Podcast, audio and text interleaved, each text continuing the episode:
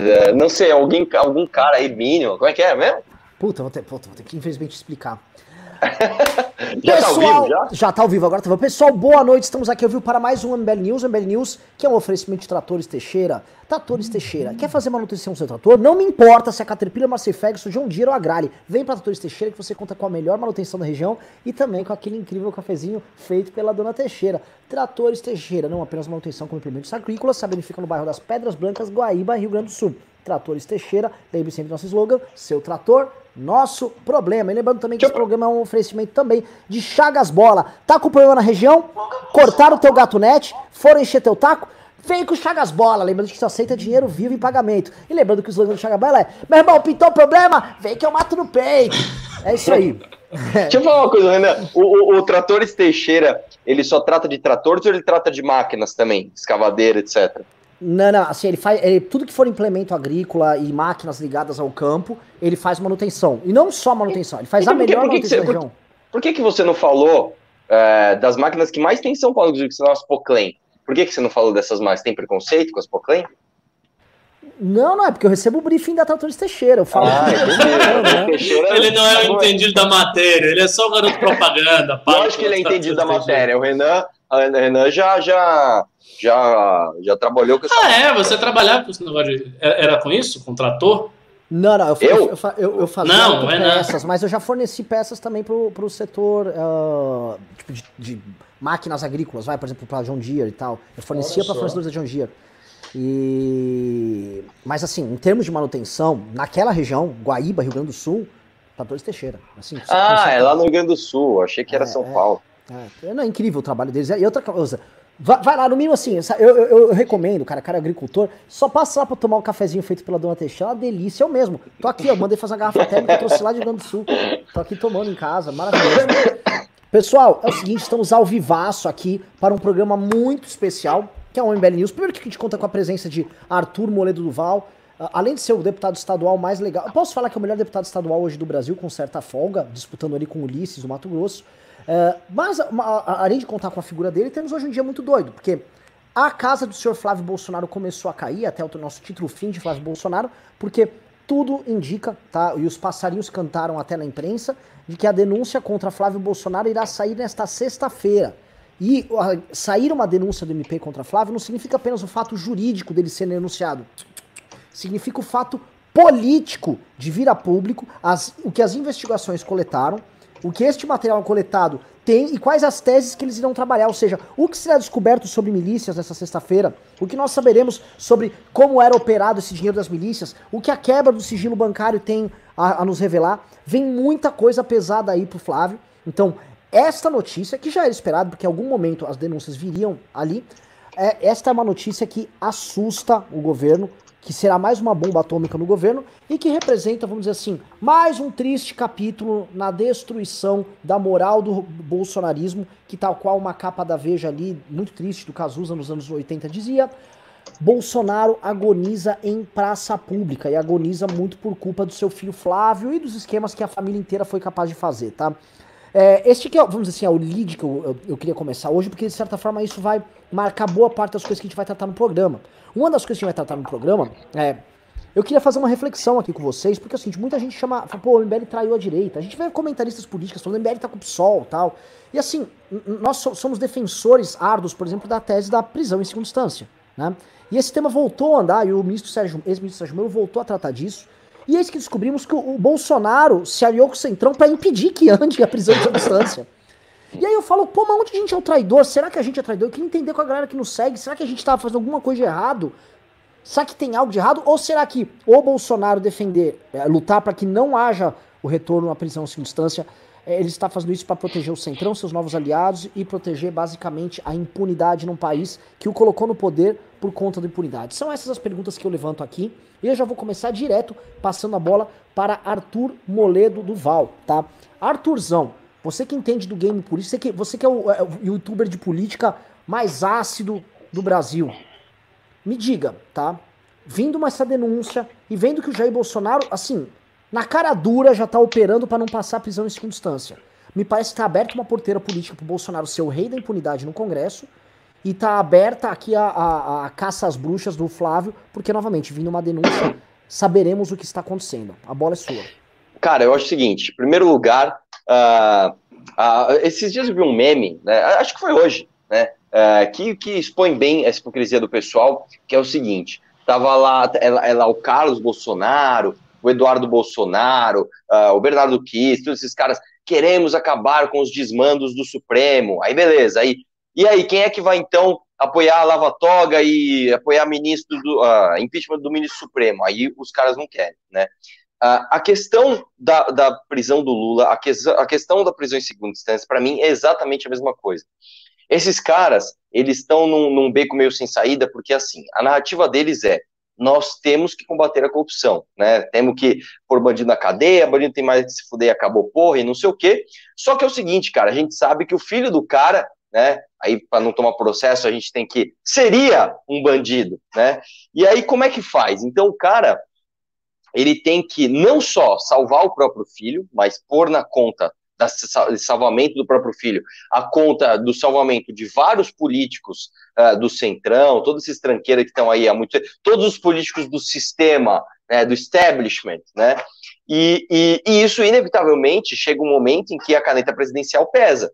Porque o cara fala, meu, você é o presidente, como é que você vai fazer? Você vai sancionar aí a, a, a prisão após julgamento em segunda instância, cara? Não só o seu filho pode ser preso mais rápido, mas é, todos os meus amigos. E aí, como é que você vai fazer? E aí, velho, você vai começar a ver o xadrez 4D ficando cada vez mais é, um milhão D, porque é aquela história. O Bolsonaro ele sancionou a emenda do Freixo do PSOL, né, que criar, criou ali a figura do juiz de garantias, e é engraçado que aí os caras acusam a gente de, de, de estarmos próximos ao PSOL, de estarmos fazendo conchavo com o PSOL. Mas que conchavo é esse que o presidente sanciona a medida do cara, né? E, e fica nítido. Eu acho que assim, nesse caso, é, ele, ele deve estar hoje maquiando é, ou, ou, pensando qual a maneira de fazer que vai ficar menos feia. Né? Puta, como é que eu vou fazer isso para isso ficar menos feio, para isso ficar menos escancarado. É igualzinho o negócio lá do juiz de, do fundão eleitoral. O cara sancionou o fundão eleitoral. Puta, como é que eu vou falar contra. Puta, fala que se não fosse isso eu sofri impeachment. E aí os caras criam uma narrativa. E não é uma, uma coisa simples, porque você vê só, eu, vou, eu vou, vou até extrapolar um pouquinho aqui. Se você pega, por exemplo, o Zé Maria Trindade, né? O Zé Maria Trindade é um cara que chegou a falar que o Bolsonaro sofreria impeachment se não tivesse sancionado o fundão eleitoral. É, então você vê que é uma construção de narrativa que ela passa pesadamente por, por, por, por essa estratégia de tipo, como é que a gente vai fazer para isso não ficar tão feio? Né? E isso só fortalece, a meu ver, os meios não republicanos de você fazer isso. Né? Então, é, você pega, por exemplo, aí o Alan dos Santos foi na Band esses dias, né? Até é engraçado como depois que a Secom foi para a mão do Bolsonaro, a extrema imprensa ficou diferente. E aí você tem todas essas forças agindo para passar esse xadrez 4000D, né? E, e, e confundir a cabecinha daqueles caras que estão ainda nesse mundo dicotômico, né? Que ou você é Bolsonaro ou você é, é, crime organizado, como o Lavo falou, ou você é, é, é, de esquerda. Então, assim, são, são coisas que logicamente não fazem o menor sentido, mas, como tudo no Brasil, o debate é pautado por razões emocionais, né, não por razões de, de sensatez, e eu acho que a gente tem que fazer o que a gente tem feito, tem que mostrar essa hipocrisia do pessoal e expor isso cada vez mais, né? É, agora sim, é engraçado, né, que o pessoal chame a gente de traidor, sendo que ele está assim, literalmente fazendo tudo contra aquilo que ele pregou na campanha, não só a campanha dele em 2018, mas durante a sua vida política pública em termos de narrativa desde 2009, quando vazou o primeiro vídeo dele lá com a Maria do Rosário falando que, é, né, enfim, é, eu acho que é isso, cara. Estamos tamo, tamo, tamo vendo cada vez mais o xadrez 4000D ficar difícil de defender. Professor Ricardo Almeida, a bola, que não é de Chagas Bola, mas também é uma bola bem brasileira, a bola é sua.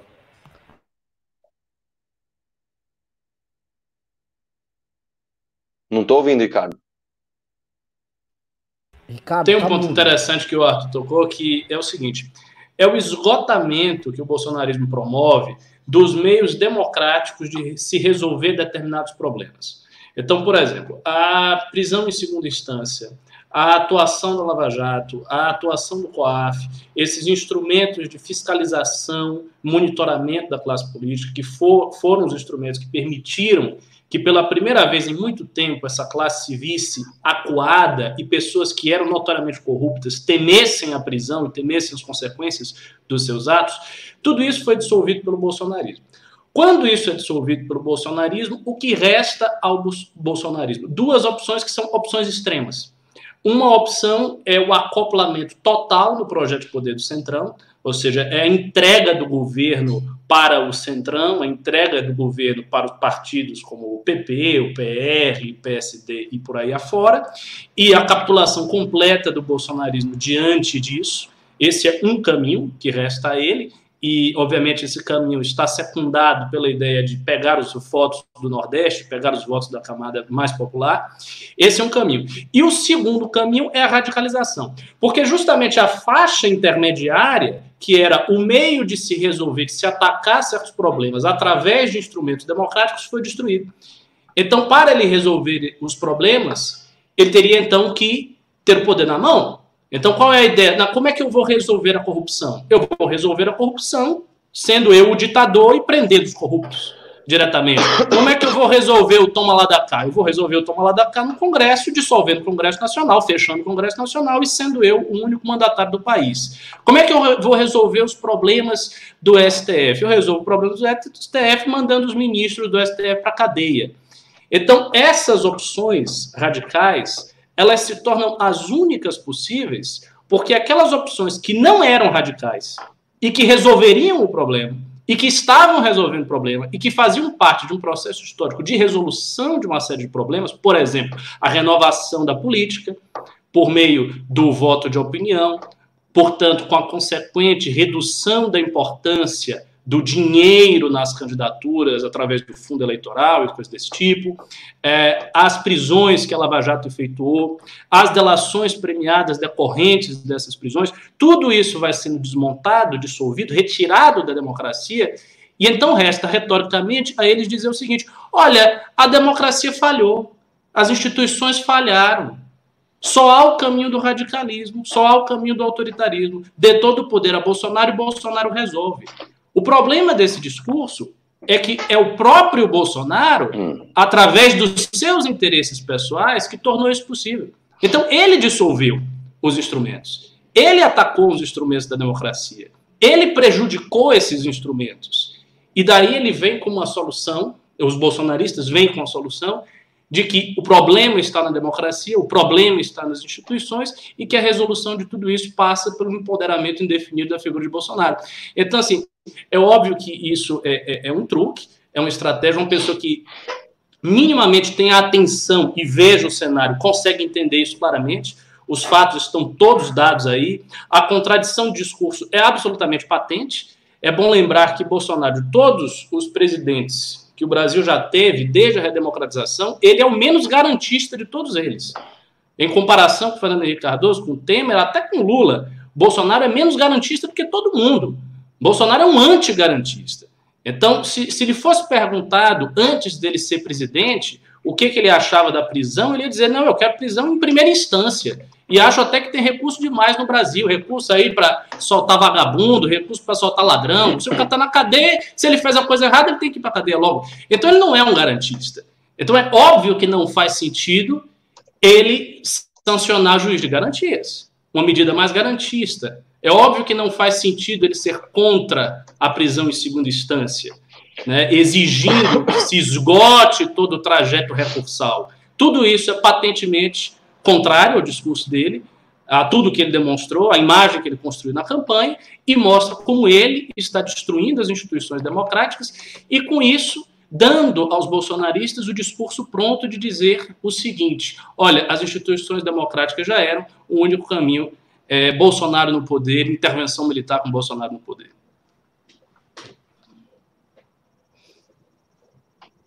Bom, muito bom. Duas falas iniciais muito boas. Eu vou continuar aqui nesse tema, que eu acho que é o tema central do problema, tá? E tá muito gostoso a, discussão aqui. Eu vou pegar não pimba, tá? Vou, vou me permitir aqui uh, ler um comentário de uma pessoa que claramente é uma pessoa que acho que não acompanha tanto o canal. Talvez tenha vindo aqui por causa do Arthur. É a Gilda Alves, ela disse: Arthur, gosto de você. Renan, eu não consigo ver verdade no que você fala. Parece muito um cara que bate no Bolsonaro por qualquer coisa. Bolsonaro me decepcionou. Ainda tem meu voto, estamos sem escolha. Acho que ela deu de estamos sem escolha.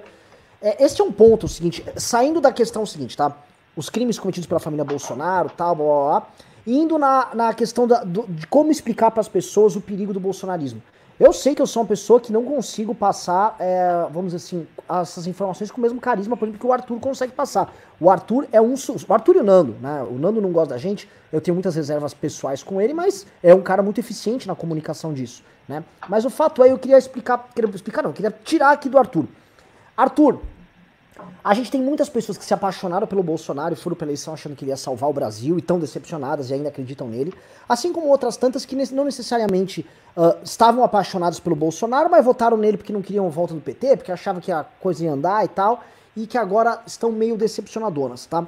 Ajude não só a mim aqui, depois da bronca da Gilda, mas ajude as pessoas a, a explicar, como explicar para os seus familiares e amigos, tá? Que o que está acontecendo no Brasil é extremamente grave e por que quando a gente fala que o Bolsonaro é um perigo para a democracia, o Bolsonaro é um perigo para a saúde pública, que o Bolsonaro é um perigo para a economia, o Bolsonaro é um perigo para o combate à corrupção, por que, que nós falamos isso com tamanha gravidade, Arthur? Cara, é, é, eu, vou dar um, eu vou dar um exemplo aqui, eu acho que dar um exemplo pessoal é o melhor caminho, né? É, eu, eu, tenho um, tenho um, não chega a ser um amigo, mas é um empresário do interior de São Paulo. Eu não, eu não tinha muito contato com ele, até que ele organizou, né? Ele foi um dos financiadores, inclusive o cara bem rico é, ele financiou um, um, fórum conservador, né, que eu participei tudo. Nesse fórum, inclusive, a Carla Zambelli estava do meu lado e ela falou com todas as vezes, falou, eu vou defender o Bolsonaro até quando ele estiver errado. Então, ali, para mim, ali, né, enfim. E esse cara é super gente boa, esse cara é inteligente, ele é trabalhador tal. E ele me manda umas coisas, tipo assim, ele manda uns vídeos, tipo, ele acordando, né, ele na fazenda dele, ele, Bom dia, capitão! Vamos trabalhar por esse Brasil, eu amo muito esse Brasil, vamos salvar esse Brasil, e ele me manda. E ele, e ele, e ele se diz, né, ele fala, eu não sou bolsominion, eu acho ridículo, ele não gosta do Olavo de Carvalho tal. Então, o que que eu vejo quando eu, eu vejo esse tipo de comentário? Eu vejo a semelhança com esse cara. Não são pessoas necessariamente sem instrução, né, não são pessoas é, necessariamente sem experiência de vida, mas são pessoas que estão uh, emocionalmente ligadas ao fato do Bolsonaro ter ganhado a eleição. Então, o que, que acontece? O cara, durante a vida dele inteira ali, sei lá, durante grande parte da vida dele, ele viu uh, o pessoal falando mal de ditadura militar e ser de esquerda ser legal. E o cara já não concordava muito bem com isso. Não significa que ele era intervencionista, mas ele, pô, não é muito a minha turma. Beleza, redemocratização. O Collor ganha, né, do Lula, faz cagada, que frustração, que merda. Aí entra o Fernando Henrique, que é um sociólogo lá, meio de esquerda, tal, domina o debate público durante todos os anos 90. Depois ganha o Lula, o cara fica. Quando ele finalmente vota e o presidente dele ganha, e o presidente dele é o cara que tá falando aquilo, tudo que ele quer ouvir, que bandido tem que se fuder e não sei o que, não sei o que lá. O cara cria um vínculo emocional com essa imagem muito forte e ele não consegue se desapegar, ele não consegue entender que a realidade é que ele foi enganado. A história é, é, é tem até aquela, aquela frase, né? É muito mais fácil você enganar alguém do que você convencer alguém de que essa pessoa está sendo enganada, porque muitas vezes a pessoa fica brava com você. Então existe essa questão que eu sempre comparo com o carro novo. Imagina você comprou um carro novo, só que seu carro é beberrão, ele bebe muito.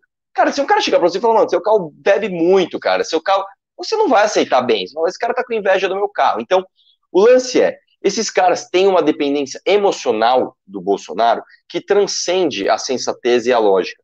E isso, a meu ver, vem de um problema até dos povos latinos, né, que nós temos, que nós não se respeitamos tanto hierarquias, nós não damos tanta importância para academicismos, esse tipo de coisa, mas nós valorizamos muito essa, essa, essa empatia quase mimética de você olhar um outro ser humano e gostar de um aspecto X dele e ignorar todos os outros. E isso, para mim, é toda a origem dessa síndrome de vira-lata que a gente vive. Porque, cara, nós temos um país com dos, mais de 200 milhões de pessoas. Não é possível que a única alternativa seja Jair Bolsonaro. Não, não é possível que seja. Então, essa desculpa esfarrapada de que, tipo, é, mas se não for com o Bolsonaro, é pior sem ele. Se não for com o Bolsonaro, vai ser com quem? É uma desculpa para justificar uma necessidade emocional que a pessoa tem, que não se baseia em lógica, em fatos. Se baseia, como eu falei, em uma necessidade afetiva. Se baseia em, em quase que uma paixão. Isso não significa que o cara vai vestir a camiseta Bolsonaro e fala Bolsonaro é um mito, Bolsonaro é um rei. Mas no fundo, ele tem aquela, aquele sentimento de que, tipo, puta, se esse cara cair, é, é um pedaço de mim que tá indo embora, é um pedaço da minha vitória. Que quando eu fiz mito e dei risada dos esquerdistas quando ele ganhou, é um pedaço da minha vitória indo embora. Só que é, é, é triste te explicar. A política não é campo, não é, não é jogo de futebol, brother. Quando o teu time está ganhando e, e, você está apoiando, e quando o teu time está perdendo e você está perdendo, isso mostra um amor que você tem à camisa. A política não é assim. Quando o presidente está fazendo merda e você ainda está apoiando, isso não mostra que você é um puta fiel ao teu pai. Não, isso mostra ser otário, caralho. Isso mostra que você é burro. Isso mostra que você não sei qual é o teu problema afetivo, mas por causa disso você está abrindo mão, você está sendo, você está tendo uma moral líquida Assim como o esquerdista tem com o estuprador quando é fazer jogo político e defender o cara. Então é, é, é, isso, cara. A meu ver, é uma coisa muito mais passional e muito mais é, afetiva do que, do que lógica. É, eu vou falar um negócio antes de passar a bola pro Ricardo. O Ricardo, eu quero que o Ricardo, inclusive, comente a fala do Arthur. Porque o Arthur foi. Puta fala do Arthur. Uma puta de uma análise do Arthur. Baita de uma análise do Arthur. O Arthur não foi levemente girardiano aqui, ô, ô, Ricardo? É, o Arthur pegou a questão da emoção, que eu acho que realmente é definidora da posição dos bolsonaristas, sem dúvida nenhuma. Eu só acrescentaria uma coisa. A, a eleição do Bolsonaro, ela foi tão, foi tão singular que as pessoas se identificaram com o Bolsonaro ganhando, mas não apenas no momento em que ele ganhou. Porque a eleição do Bolsonaro, ao contrário de todas as outras, foi uma eleição em grande medida feita pelas pessoas. Então, a campanha foi feita pelos eleitores. Os eleitores simplesmente não aceitaram a campanha que estava sendo tocada por profissionais, foram lá e apertaram o número. Não, eles fizeram a campanha. Eles compartilharam os vídeos de Bolsonaro, eles criaram a onda de Bolsonaro, eles praticamente fizeram o Bolsonaro. Mesmo, num sentido muito mais poderoso do que os eleitores fizeram a Dilma. Os eleitores não fizeram a Dilma. A Dilma foi feita por um partido, por uma estrutura, por uma estrutura de campanha, com muito dinheiro, e aí chegou lá e, as pessoas votaram na Dilma. O Bolsonaro não. O Bolsonaro foi construído pela população brasileira. E tem um detalhe que é um detalhe típico da psicologia de todo mundo, de todo ser humano. Quando você investe muito numa coisa, quando você dá muito para algo, então, por exemplo, as pessoas aqui que acompanham o MBL, quem são as pessoas que mais defendem o MBL? São as pessoas que pimbam. As pessoas que pimbam, que estão acompanhando sempre, que estão doando, que são voluntários, que pegam parte do seu tempo, entregam o MBL, essas pessoas defendem muito mais o MBL. E estão muito mais afetivamente vinculados, eles têm um, um vínculo de afetividade muito maior do que aquela pessoa que acompanha o programa eventualmente. Que vem ver, ah, não, vou ver aqui o que, que o MBL está falando, ah, tá, tá legal, bacana. Essa pessoa não tem esse vínculo. Então, na medida em que a eleição do Bolsonaro foi algo muito entregue pelas pessoas, elas se esforçaram para isso, elas botaram sua energia, elas fizeram sacrifícios pelo Bolsonaro, fica mais difícil depois admitir que ele não era aquilo. Porque o vínculo é mais profundo quando você faz sacrifício. E isso é que é triste e, e trágico no caso do bolsonarismo, porque eu vejo a agonia que essas pessoas ficam, é, é uma agonia real. Existe um outro aspecto também, que é o profundo medo que as pessoas têm do retorno da esquerda. É uma das coisas, eu já falei, isso é uma das coisas que segura o bolsonarismo. O medo de que se, ah, se Bolsonaro cair, então virá a esquerda. Porque não há, no presente momento, nenhuma opção política viável de direita que seja contra a esquerda, que seja popular, que consiga assumir o lugar do bolsonarismo, não estou enxergando isso. Então, onde é que está o perigo? Se, se, a gente tirar o apoio do Bolsonaro, o Bolsonaro vai ficar mais fraco, ele vai cair e a esquerda vai voltar. Esse é um raciocínio que acomete muitas pessoas e os, os líderes do bolsonarismo, que não são pessoas ingênuas e que não são pessoas afetivamente tão vinculados assim ao Bolsonaro. Na verdade, o grande público é muito mais vinculado ao Bolsonaro que os próprios líderes. Eles são muito mais pragmáticos, muito mais frios nesse sentido. Eles sabem disso. E o que é que eles fizeram durante a pré-campanha, durante a campanha até hoje? Eles sempre tentaram boicotar as opções de direita que não são Bolsonaro. E isso é muito importante para eles, porque é importante para eles usar esse medo que as pessoas sentem, que é um medo legítimo, do retorno da esquerda. Então, ao boicotar todas as alternativas, o que, que eles estão fazendo? Eles estão cortando a cabeça de todo mundo que pode ser a alternativa legítima a Bolsonaro do ponto de vista daquele que tem medo que a esquerda volte. Então, eles sabem disso, eles fazem isso, é, é intencional. E o fato de que a população entregou muito durante a campanha faz com que seja realmente muito difícil é, é, é se desapegar mas um conselho para vocês que estão me assistindo: se tem alguém que ainda está com isso na cabeça, que ainda apoia Bolsonaro residualmente, por medo que, ah, não, mas a esquerda vai voltar, olha o, o perigo, meu Deus. Isso é um equívoco. O que fará a esquerda voltar, se ela voltar, é o próprio bolsonarismo. Porque o Bolsonaro é um presidente muito ruim, ele é muito incompetente, ele é um presidente muito incapaz, isso está claro, ele não vai melhorar. A situação do governo é uma situação toda encalacrada, não tem muitas opções para ele, é, enfim, jogar com elas. Então, ao você manter esse apoio residual no bolsonarismo, você está ajudando o retorno da esquerda, porque você dificulta o processo do impeachment, que exige que ele tenha uma popularidade abaixo de 20%, abaixo de 15%, dificulta-se isso, ele vai ficando no poder, vai ficando, vai ficando, vai ficando, a situação vai se degenerando, o bolsonarismo vai enfraquecendo e o sentimento anti-bolsonarista vai crescendo. E o discurso da esquerda vai crescendo nessa esteira. Então, essa ideia de que ah, eu tenho que defender o Bolsonaro porque a esquerda vai retornar, isso é falso, isso é falacioso. Isso poderia até ser verdadeiro lá atrás, no início do governo. Nos primeiros meses do governo, eu acho que isso tinha uma certa verossimilhança. Mas hoje, essa do campeonato, já não tem mais. Não há mais verossimilhança. O governo chegou a um ponto de não retorno. Então, assim, a, a melhor coisa a ser feita é se desapegar desses vínculos emocionais e entender que não foi dessa vez. Simplesmente não foi dessa vez. É, as pessoas que fizeram tudo que fizeram pela campanha do Bolsonaro vão ter que continuar com a sua energia, vão ter que continuar engajados, vão ter que continuar se esforçando, agora em outras direções. E, e é isso. Assim, a, a, a, luta política é uma coisa muito longa, não é algo que termina em uma eleição, nem dois anos, nem três anos. Pode ser que demore 10, pode ser que demore 15, pode ser que demore 30, pode ser que você leve 30 anos para ver um partido de direita muito bem consolidado que possa fazer frente ao PT de maneira estrutural, o que ainda não é o Partido Novo, que é um partido incipiente, um partido que está começando. Então pode ser que demore.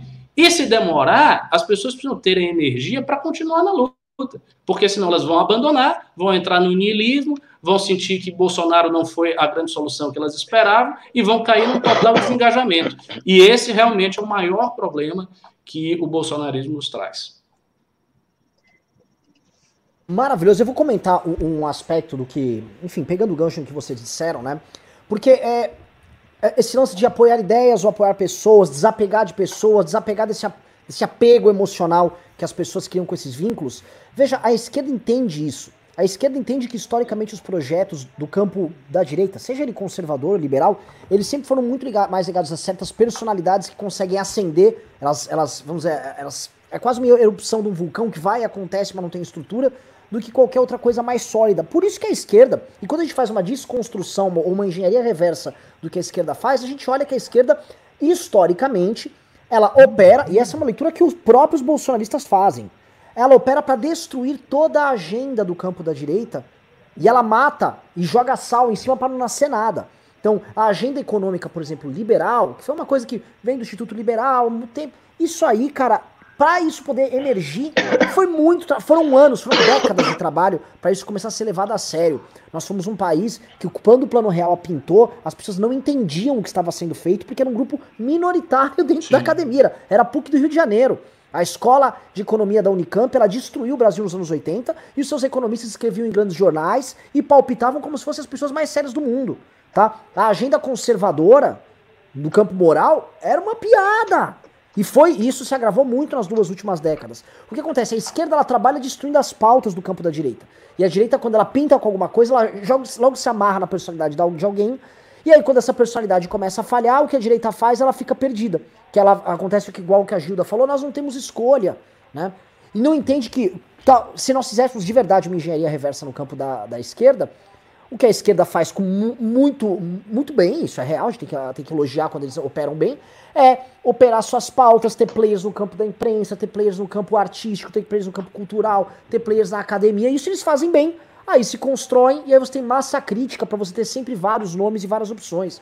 Muito da briga que a esquerda tem é excesso de opção. Eles têm opções lá pelo PSOL, tem o plano do Ciro, do PDT, tem a turma do PT, eles têm as opções e eles estão se digladiando entre si. Mas eles operam as pautas. Isso tem que ser dito. E, a, e o nosso campo tem esse problema. A gente se vincula tanto às figuras que, olha o que acontece, né? Eu, eu, eu, eu falo isso o tempo todo, às vezes eu me repito demais, mas é importante colocar.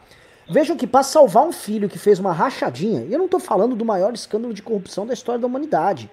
O, o, o, o Arthur pode explicar melhor, tem tentar pegar a psicologia do, do, do Jair, tá? Quando falo assim, ah, o Sérgio Cabral roubou mais, o Sérgio Cabral roubou mais. Fato, ninguém aqui está questionando. Por causa desta rachadinha, o Bolsonaro pegou todo esse processo histórico e todo esse surgimento de pautas. E a Gilda, que está aqui, eu estou respondendo muito a Gilda, não mandou pimba nenhum, mas a Gilda representa muito, creio eu, essa pessoa que está indecisa. A Gilda, a Gilda é quase uma ideia. E ela existe mesmo, ela está aqui no chat. O problema, Gilda, é que assim, o Bolsonaro pegou todas as nossas pautas e destruiu elas para salvar o filho que fez uma rachadinha.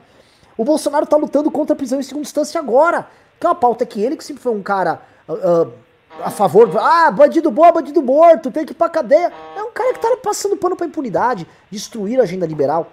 E aí eu queria, Arthur, entrar no psicólogo, novamente, essa, essa parte psicológica para entender a cabeça dos caras, você sempre faz melhor. O que passa na cabeça do, do, do Bolsonaro quando ele vê que, primeiro assim, se realmente ele se preocupa com isso, quando ele vê que ele tá destruindo tudo ao redor dele, os pressupostos que fizeram ele chegar no poder estão sendo todos destruídos por conta disso, ou se ele, assim, será que ele não bate um remorso, será que ele não pensa duas vezes, será que ele entende o que está fazendo? Então vamos tentar entrar na cabeça dele, do Flávio e dos filhos. Será que eles acharam que, não, beleza, o que interessa é que a gente tem que resolver essa nossa pista aqui, que é uma pista complicada, e vamos basicamente matar todo o resto. Ou se não, aí eu até deixo também uma pergunta, ou você também desconfia que esse problema é grande o suficiente para amarrar toda a família ali e eles estarem, na verdade, em pânico. A bola sua. Cara, na verdade é o seguinte, eu, eu discordo da visão de que muitos caras têm. Eu, eu, eu tô tentando lembrar quem é que foi o último que eu conversei, que o cara falou, não, mas o Bolsonaro tem uma sensibilidade política fora do normal. Eu não lembro quem foi, porque ele fez uma campanha barata e se elegeu. E eu discordo tudo isso, cara. Eu acho que foi uma coisa quase que casual, né? É, é, é, é cara, quando a gente vê histórias é, de, de rock, de bandas de rock. Você pega bandas de rock nem são tão geniais, às vezes bandas merdas e estouram. E a partir dali, com toda a estrutura, você pega bons produtores, ou pega um guitarrista que é um puta compositor, põe na banda e a banda estoura. Não necessariamente a origem dela é uma origem de, nossa, de genialidade. Eu acho que a, a história do Bolsonaro é a mesma coisa. Eu acho que é uma história de malandro, de família de malandro carioca. Ô, oh, meu, puta, me elegi aqui, meu. Puta, vou pôr meu filho. Puta, pôs o filho. Meu, já faz um esquema aqui, já põe outro. Puta, já põe outro na política também. E, pô, e vamos indo, e vamos indo, né? E, e, assim, você vê que isso é verdade, porque o Bolsonaro, ele, é, ele foi deputado há 20 e poucos anos, né? Ele é, ele é político há mais de duas décadas. Ele, ele tem uma família que é tradicionalmente da política, e você não vê fortes opiniões ideológicas desde aquela época. Você não pega o Eduardo Bolsonaro em 2000 e, sei lá, em 2000 do, em 2007, 2008, criando grupos ali no Orkut, depois no Facebook, e fazendo manifestação pelo armamento. Não, cara. É um cara que pegou uma pautinha ali, pô, isso aqui me deu certo, tal. De repente a pauta cresceu, de repente caiu no colo dele é, é, é essa, essa, viralização de vídeos do cara fazendo essas escrotidão, é, e aí ele falou: Meu, beleza, entendi. Eu preciso embarcar nessa agenda, que é essa agenda do pessoal cristão, que é essa agenda do pessoal armamentista, que é essa agenda do pessoal conspiracionista, dizendo que a nova ordem mundial vai acabar com o Brasil. É, esse tal desse Olavo de Carvalho aí engaja uma galera, então ele vai ser minha base intelectual. Eu duvido, eu duvido que se eu tivesse a chance de fazer uma mãe falei com, com, com, com o Olavo de Carvalho e falasse umas frases do, do Olavo, desculpa, com o Bolsonaro, falasse umas frases, uns raciocínios do Olavo, falando que era do Lula, ele não ia falar que era absurdo. Ah, isso é absurdo, isso aí só pode ser do Lula mesmo, não sei o que. O, o cara, o Bolsonaro tem a menor ideia do que, que é o Olavo de Carvalho, o que, que é comunismo, que porra é. Eu duvido que o Bolsonaro saiba quem foi Mao Tse Tung. Eu, eu duvido, eu duvido. É um chinês, já é, tá ok? Que matou o cara aí. É isso que ele sabe no máximo. Eu duvido que ele saiba a história do Che Guevara. Eu duvido que ele saiba. Ele sabe a história do, do, do cara que fuma maconha com a camiseta do Che Guevara e por isso ele sabe que ele é contra aquele cara. Ele, ele, ele não tem ideia do, do, do, do, do que, que ele está falando. E aí você pega uh, esse cara, foi ascendendo ao poder, então eu não acho que esse cara realmente tinha um plano de poder. As coisas foram surgindo e ele foi adaptando. E ele foi chegando lá. E chegou um momento onde, cara, é o seguinte, velho. Esse bando de maluco que você fica dançando para eles aplaudirem, eles querem uma coisa que você não pode fazer que agora de fato é prisão em segunda instância, não sancionar juiz de garantia, etc, etc. O que, que você faz? E ele tá ali meio que, meu, ah, o que que eu faço? Pô, bate na Globo, então que é fake tá resultado, tá ok? Pô, bate aí no PT, pô, fala que é fake news, pô, e, e ele fica sempre usando as mesmas técnicas. Uma coisa interessante da gente, da gente pensar é o seguinte, o Bolsonaro, ele virou presidente da República. Então o poder dele aumentou demais, da família toda. O, o Eduardo Bolsonaro, o deputado mais votado da história. Né? Ah, o, o, outro filho dele virou senador, etc. É, esse cara, ele tinha tudo para furar a bolha dele e conquistar mais gente. Meu, virei presidente. Tô com um puta partido gigante aqui. Meu filho é senador, outro é deputado mais votado da história. Pô, tô com uma rede de comunicação fodida aqui. Ele tinha os meios para conquistar mais gente já que os malucos já estavam conquistados, se ele fosse um cara inteligente, estrategista de verdade, ele baixava o tom, velho, e ele ia se perpetuar pra caralho no poder. Se ele fosse um cara que mostrasse razoabilidade, ele nunca ia perder um empresário que votou nele e tá tudo certo. Só que o cara é burro. E desde que o Bolsonaro assumiu o poder, pode reparar, ele só ficou menor. Ele não conquistou novas pessoas. Você não vê um cara que fala assim: ah, esse Bolsonaro eu não gostava muito dele, mas pô, o cara é bom, hein, mano? Cara é bom. Você não vê isso. Você vê só o cara, não, o Bolsonaro é fudido, eu tô com ele desde tanto. Você não vê a conquista de novos horizontes. Então, o cara com uma máquina dessa na mão, com a faca e o queijo na mão, conseguir não conquistar novos territórios e se perder no, no, no, no ego dele, eu vou dar um exemplo assim absurdo. Ele, é, ele é tipo. Ele acha que ele é Júlio César, mas na verdade ele se tornou imperador antes de conquistar ali a parte da Gália, antes de conquistar. Ele simplesmente chegou e virou imperador muito rápido. Tipo assim, ele, era, ele não era nem senador ali da, da República Romana, e de repente o cara virou ali, é, pô, o ditador de, de, de Roma. Caralho, então eu sou o cara. Então não teve toda essa parte. O cara perdeu tudo isso. Então, eu acho que de fato é um cara burro pra caralho. Eu acho que é um cara que tá, sim, com certeza desesperado, tá fazendo os acenos errados, e, e, vou falar um negócio que vão cortar, vai virar meme, mas é verdade. Só, só tá demorando tanto para se fuder de vez, porque nós estamos no Brasil e o brasileiro é um povo afetivo. Porque se não fosse, esse cara já tinha se fudido com certeza. Professor Ricardo Almeida. Então, eu, Hoje é um dia o seguinte, você é o professor, mas quem está dando aula. É, eu estou percebendo, estou percebendo. Eu, eu, então, eu, eu, concordo assim, com, com boa parte, mas só faço uma ressalva. Bolsonaro tinha um elemento, tinha um elemento nele, na biografia dele, desde sempre, que o, o, o, o fazia, digamos assim, bem encaixado no movimento histórico que ele surfou. Então, assim, tem uma coisa dele que fez ser o Bolsonaro, o presidente, não ser fulano de tal, ou cicrano, qualquer um que chegou assim no susto e foi. Que era a defesa que o Bolsonaro sempre fez do regime militar e de muitos valores conservadores. Então ele sempre fez essa defesa. Não era uma defesa sofisticada, não era uma defesa inteligente, mas ele fazia a defesa. Então ele chegava lá, fazia entrevista com ele e ele dizia: não, tem que prender bandido, na época de Médici, todo mundo andava, andava, tranquilo, todo mundo saía, não tinha problema nenhum. Os governos militares foram isso e aquilo, esse negócio desse, essa esquerda aí e tal. E isso ele sempre, isso ele sempre fez. Desde, desde muito antes ele, ele veio fazendo. Ele não tinha um enquadramento ideológico com essa vertente conservadora que partiu do Olavo de Carvalho e liberal que partiu do Instituto Liberal. Esse enquadramento ele não tinha. Mas, de maneira difusa e, e, informal e trivial, ele fazia uma defesa desses valores, ele fazia uma defesa do governo militar, o que o colocava já como um grande antagonista da esquerda. Ainda que ele não tenha um conhecimento profundo sobre o que é a esquerda, um conhecimento profundo sobre o que é o conservadorismo. Ele não precisava ter esse conhecimento para acabar sendo colocado como antagonista da esquerda. Porque na medida em que ele começou a aparecer nacionalmente, e todas as perguntas que lhe eram feitas sempre versavam ou sobre temas morais ou sobre o governo militar, era, era essa a tônica geral de qualquer entrevista, qualquer aparição pública do Bolsonaro, era isso? Era ou regime militar, ou temas morais, ou prisão. Ou coisa de bandido, estuprador e prisão. Era isso. Ele, ao falar as coisas que ele acreditava, ele se tornou automaticamente popular. Por quê? Porque ele deu voz às pessoas que acreditavam as mesmas coisas que ele. Então, muita gente, quando via o Bolsonaro pela primeira vez falando que bandido tem que ir para cadeia, que é, é, é, é, kit gay não ia entrar no colégio, que essa esquerdalha aí tá roubando, tá fazendo e acontecendo. As pessoas, quando viam isso, se identificavam e gostavam da autenticidade dele. Por quê? Porque os outros políticos, mesmo aqueles que não, é, não eram de esquerda, antes do advento da internet, antes do advento de uma outra retórica política, a maneira do Arthur, a maneira do Kim, enfim, a, a maneira de, desses políticos da nova safra. Antes disso, um político que não era de esquerda, um, um, político do PMDB, do PSDB, diante de qualquer pergunta polêmica desse tipo, ele dava uma resposta aguada.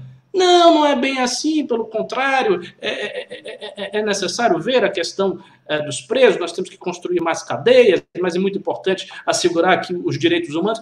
Ele dava uma resposta muito redonda, que não convencia ninguém e que passava a sensação de ser uma mera propaganda política, naquele sentido mais corriqueiro da palavra, tipo uma, falsidade que esse cara está falando por marketing. Quando o Bolsonaro aparece nacionalmente, ele não faz isso. Ele fala de um jeito que as pessoas começam a acreditar, que elas sentem que aquilo é genuíno, que não é um marketing, que não é uma coisa produzida, que não é uma resposta redonda para ficar bem com todos os lados. Não, que é uma resposta clara de um cara que é conservador, que quer o bandido na cadeia, não quer kit gay na escola e quer metralhar a petralhada. Quando as pessoas viram isso aí, elas se identificaram. Então, esse, esse foi o ponto. E isso o Bolsonaro teve um mérito inegável, porque precisou de alguma coragem para ele falar essas coisas. E, e eu acho que aí ele acertou, acertou muito. Onde ele errou foi que durante toda a trajetória dele como figura nacional, antes de ser presidente, ele sempre desprezou o estudo. Sempre foi uma pessoa que desprezou ostensivamente o estudo. Não, não fazia questão de estudar nada, nunca. E sempre dizia que não ia estudar. Até as vésperas de ser presidente era assim. Quando ele fazia uma pergunta sobre economia, ele remetia ao Paulo Guedes. Quando ele fazia uma pergunta sobre qualquer outra, ele remetia ao ministro. Ele não se interessava, ele não, ele não queria saber.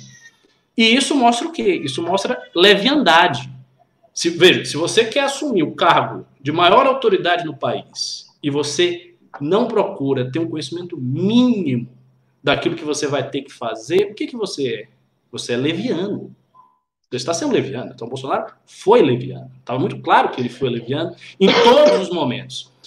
E, e, e esse, para mim, foi um erro fatal, que está se revelando agora. E quanto a essas contradições, né, se o Bolsonaro se sente bem ou se sente mal, como é que tá, eu acho sinceramente que ele se sente mal, mas eu acho que ele pensa da seguinte maneira, que é uma forma como os seus apoiadores mais extremados pensam.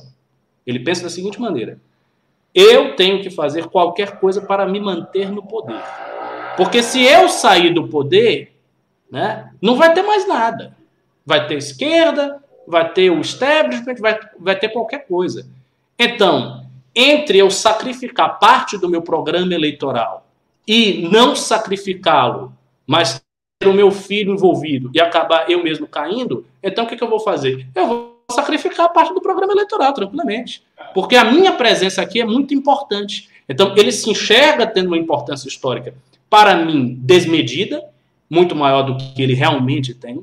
Eu não acho que o bolsonarismo é um negócio que vai ficar, sabe, como aquelas correntes que permaneciam por décadas, o getulismo que ficou várias décadas. Não acho. Acho que o bolsonarismo vai se dissolver facilmente. Então, assim, ele não tem importância que ele se auto-atribui, ele não tem essa centralidade toda. Portanto, ele estar na presidência não é a coisa mais importante do mundo, é Bolsonaro estar na presidência, mas ele acha que tem. Ele acha que ele está na presidência é a coisa mais importante do mundo. Então ele faz o seguinte cálculo: olha, se é para o meu governo acabar, se é para minha família ser presa e para eu ser compelido e colocado contra a parede, então eu sacrifico parte do meu programa. Eu sacrifico isso, eu sacrifico aquilo, eu sacrifico isso, eu sacrifico aquilo. E aí ele vai tocando do jeito que quer. Mas ele vê a contradição. A contradição ele vê, ele não é maluco. Ele enxerga a contradição, mas ele vai sacrificando e vai empurrando, porque a, a prioridade número um para ele é a manutenção dele no poder. Agora, para o MBL e para a direita em geral, a prioridade não é a manutenção do Bolsonaro no poder. A prioridade é a, continua, a continuidade do nosso trabalho. Se Bolsonaro vai ficar lá ou não vai ficar lá, isso é uma questão secundária. O que interessa mesmo é garantir que o liberalismo e o conservadorismo prosperem e, e, e perdurem para além do Bolsonaro.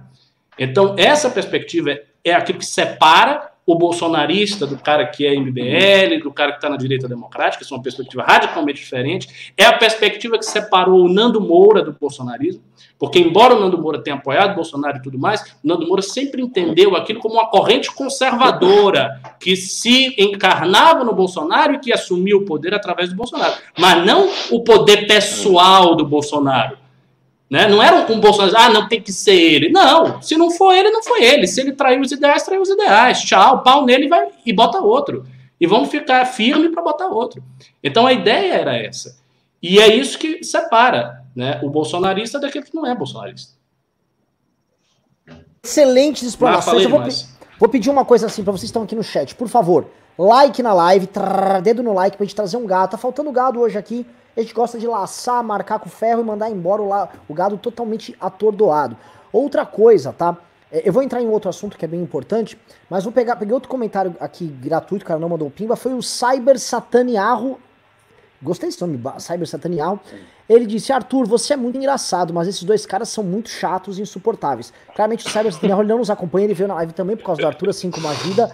Arthur, diga pra ele que a gente não é tão chato assim. Porque a galera acha o Arthur legal e a gente não, nós não somos a turma dos legais. Não, e, mano, é tão engraçado que no, nos bastidores é justamente o contrário. Eu sou sempre o cara mais chato de todos.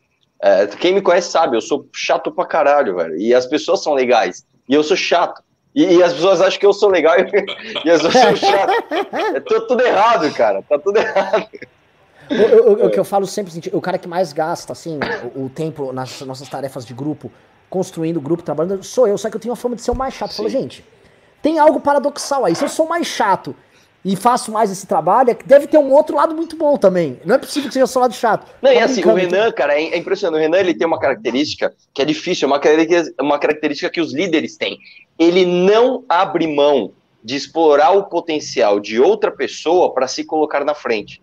É, isso, cara, isso é muito. Então, por exemplo, se eu, se eu sei lá, eu, eu, eu, eu, eu sou bom em, sei lá, em limpar essa sala ele não, ele não se importa em ser o protagonista dele ter limpado. Ele coloca o cara que é melhor para limpar essa sala. Isso, isso é uma coisa, isso é uma, uma característica de pessoas legais, né? E pessoas que têm espírito de liderança, cara. Uma pequena puxada de saco para você. Só tá? não, eu fico até, fico até encantado. Você recebeu um elogio do Arthur aqui, pelo amor de Deus. Só avisando o Arthur que ontem eu tentei apoiar você lá na votação lá entre Horde e Kim, que eles debateram para deba decidir quem, se você peidava muito ou não. Sabe que eu tentei passar um pano lá. Olha, é, eu vou trazer um outro tema aqui, e é um tema também quente aqui para nossa discussão, que é o seguinte: tem a ver com, com, privilégios, tá? E tem a ver muito com uma, com uma percepção geral que todos nós temos, até do bolsonarista, tá? Prestem atenção na seguinte notícia: STF proíbe corte salarial dos servidores. O STF decidiu que o executivo não pode reduzir o repasse de verbas aos poderes legislativo e judiciário em tempos de crise financeira. A decisão vale para estados, municípios e para a União e foi tomada nesta quarta-feira, quando a Corte concluiu a análise de ações que questionavam a LR, lei, LRF, Lei de Responsabilidade Fiscal. Num julgamento, os ministros invalidaram um trecho da legislação que permitiu o corte de salários dos servidores públicos com redução proporcional de carga horária. Prestem bem atenção. A gente sabe que uma das primeiras medidas que foram tomadas para os trabalhadores do setor privado em meio à pandemia foi permitir cortes, foi permitir acordos e tal, sabendo que a, a, a crise atingiria essencialmente o setor privado, empresas seletistas, funcionários seletistas. Então, quando a gente vê um descompasso tão grande na forma como o Estado brasileiro trata aqueles que pagam a conta via impostos, daqueles que trabalham. E eu não estou criminalizando o funcionalismo, pelo amor de Deus. Eu estou falando que tem uma desproporção aqui muito grande na relação e que a gente não se engane. As pessoas acham que isso é uma injustiça do cacete. E aí todo aquele discurso, novamente, que ajudou a levar o Bolsonaro no poder, que foram muitas coisas que fizeram o Bolsonaro chegar no poder. E uma delas foi a percepção de que o Estado é ladrão e que o Estado vive de privilégios. E o Bolsonaro falava, a mamata acabou. Quando ele falava a mamata acabou, ironicamente ele, Jair Bolsonaro, homem que gastou os tubos em todos os seus gabinetes, o máximo que podia. E também o fazia aí, é, através de práticas pouco republicanas no gabinete do seu filho Flávio, aparentemente, né, de acordo com as investigações aí. Esse era um cara, era um herói que acabava com as mamadas. Um ponto seguinte, não vou focar no Bolsonaro.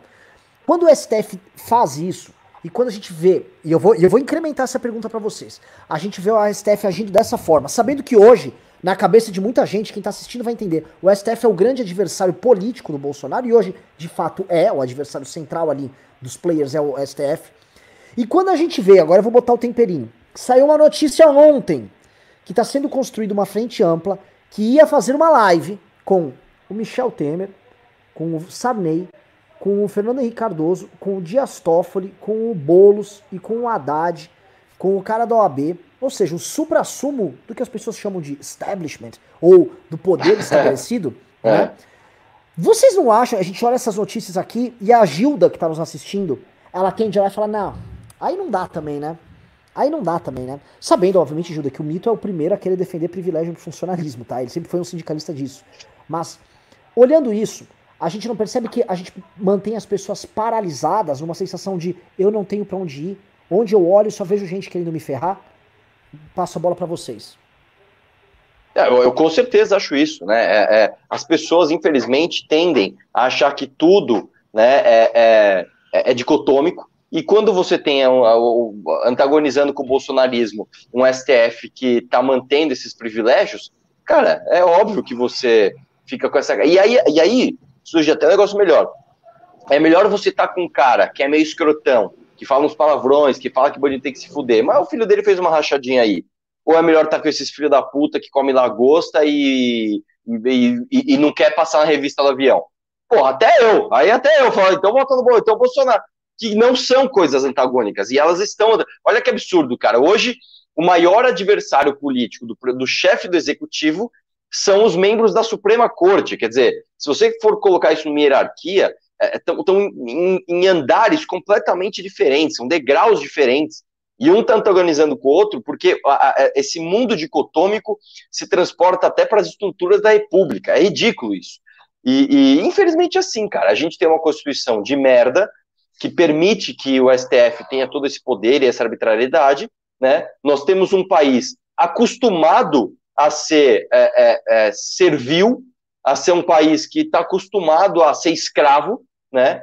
E, cara, e aí, velho? Quando é que a gente vai emplacar um projeto de verdade? E a verdade é, hoje a gente até fez uma análise, eu e o Renan ali, o Renan estava conversando com um cara tal, e surgiu essa análise muito boa, de que o pagador de imposto sensato, ele nunca ganhou uma eleição. O, o, o cara que ele realmente trabalha, ele é um cara sensato, ele não é um cara que acompanha a política, ele não é um cara que, puta, uh, sou anti-governo, é, ele não é um cara que, puta. Ele, ele, é um cara normal. Ele, cara, ele quer produzir, pagar menos impostos, ser feliz. Esse cara normal, ele nunca ganhou eleição. Esse cara, ele sempre foi usado como pêndulo, como gancho para decidir a eleição de um outro grupo de poder que normalmente tem ideias ou mais extremistas, e são essas ideias que, que bombam nas redes sociais hoje, ou ideias pró-establishment, né? Que são esses caras da velha política, tipo Sarney, etc, etc. Esse cara ele nunca teve um representante de verdade. Né? É aquela história. Você nunca vai, você nunca teve um, um você nunca teve o genuíno empresário da classe média sendo presidente. Você nunca teve isso. Você sempre teve um cara que sempre viveu de militância política desde os grêmios estudantis, e esse cara se tornou establishment, eventualmente, ou você teve aquele cara ultra extremista de algum lado, que a vida dele sempre foi militar por algo muito extremo, algo muito ideológico. O cara normal nunca ganhou eleição no Brasil. É, o projeto do cara normal nunca ganhou eleição no Brasil. Então, é, a gente fica nessa bosta. Né? A gente fica realmente, é um, é um, é um, é um ciclo vicioso é, de merda. Maravilhoso, Arthur. Só lembrando que o perfil Alan dos Panos, grande Alan dos Panos, está, É muito tá aqui bom. no chat e ele mandou assim pra você. Eu vou mandar um oficial de justiça na sua casa. Igual o Alan dos Santos, porque o Alan dos Santos tem isso, parece que ele, assim, ele é um juiz, né? Ele manda no oficial de justiça. Eu vou mandar na sua casa o oficial de justiça. Quem ele pensa que ele é, velho? Ele não vai mandar porra nenhuma. Ricardo, Ricardo Almeida, tá? Ricardo Almeida. De, tem, tenta desatar esse nó. O Arthur desatou aqui, tá? Agora eu quero entender, porque assim, o, o horizonte e a imprensa tá tentando forçar que essa ideia de frente ampla é uma coisa meio bizarra. Já já o Renan Calheiros está convidado pra frente ampla. Como é que Não, fica esse a- troço? A frente E ampla. se me é- convidaram pra essa festa, eu não vou, Ricardo. Veja, Não, lá, ve- então, veja bem, veja bem, repare bem. É o seguinte, a, a, a frente ampla, o, o, o problema é só que o nome não está completo, né? Porque deveria ser frente ampla da esquerda. Porque ela é exata, não, ela é exatamente a frente É ampla da esquerda. Toda a esquerda brasileira está muito bem representada na frente ampla. Vejam vocês esse ato que vai ocorrer agora, dia 26. Quem são as figuras convidadas? Luciano Huck, Marina Silva, Fernando Haddad, Guilherme Boulos, Ciro Gomes. Todos os candidatos de esquerda. Da centro-esquerda mais democrática, do Huck, passando para a Marina, ah, puxando pelo Ciro Gomes, Haddad chegando até o Boulos. Todas as cores de vermelho. Você tem 50 tons de vermelho aí na tal da frente ampla. Então, assim, é uma frente que não é ampla, é, é obviamente a tentativa da esquerda se atrelar ao antibolsonarismo e capturar esse sentimento antibolsonarismo, antibolsonarista para si, lembrando que o sentimento antibolsonarista crescente não é igual ao sentimento antipetista. Existe uma assimetria muito importante que precisa ser assinalada aqui, que é a seguinte: o sentimento antipetista ele acabava se convertendo mesmo, ainda que na cabeça de pessoas que não tinham uma grande formação ideológica, num sentimento anti-esquerda.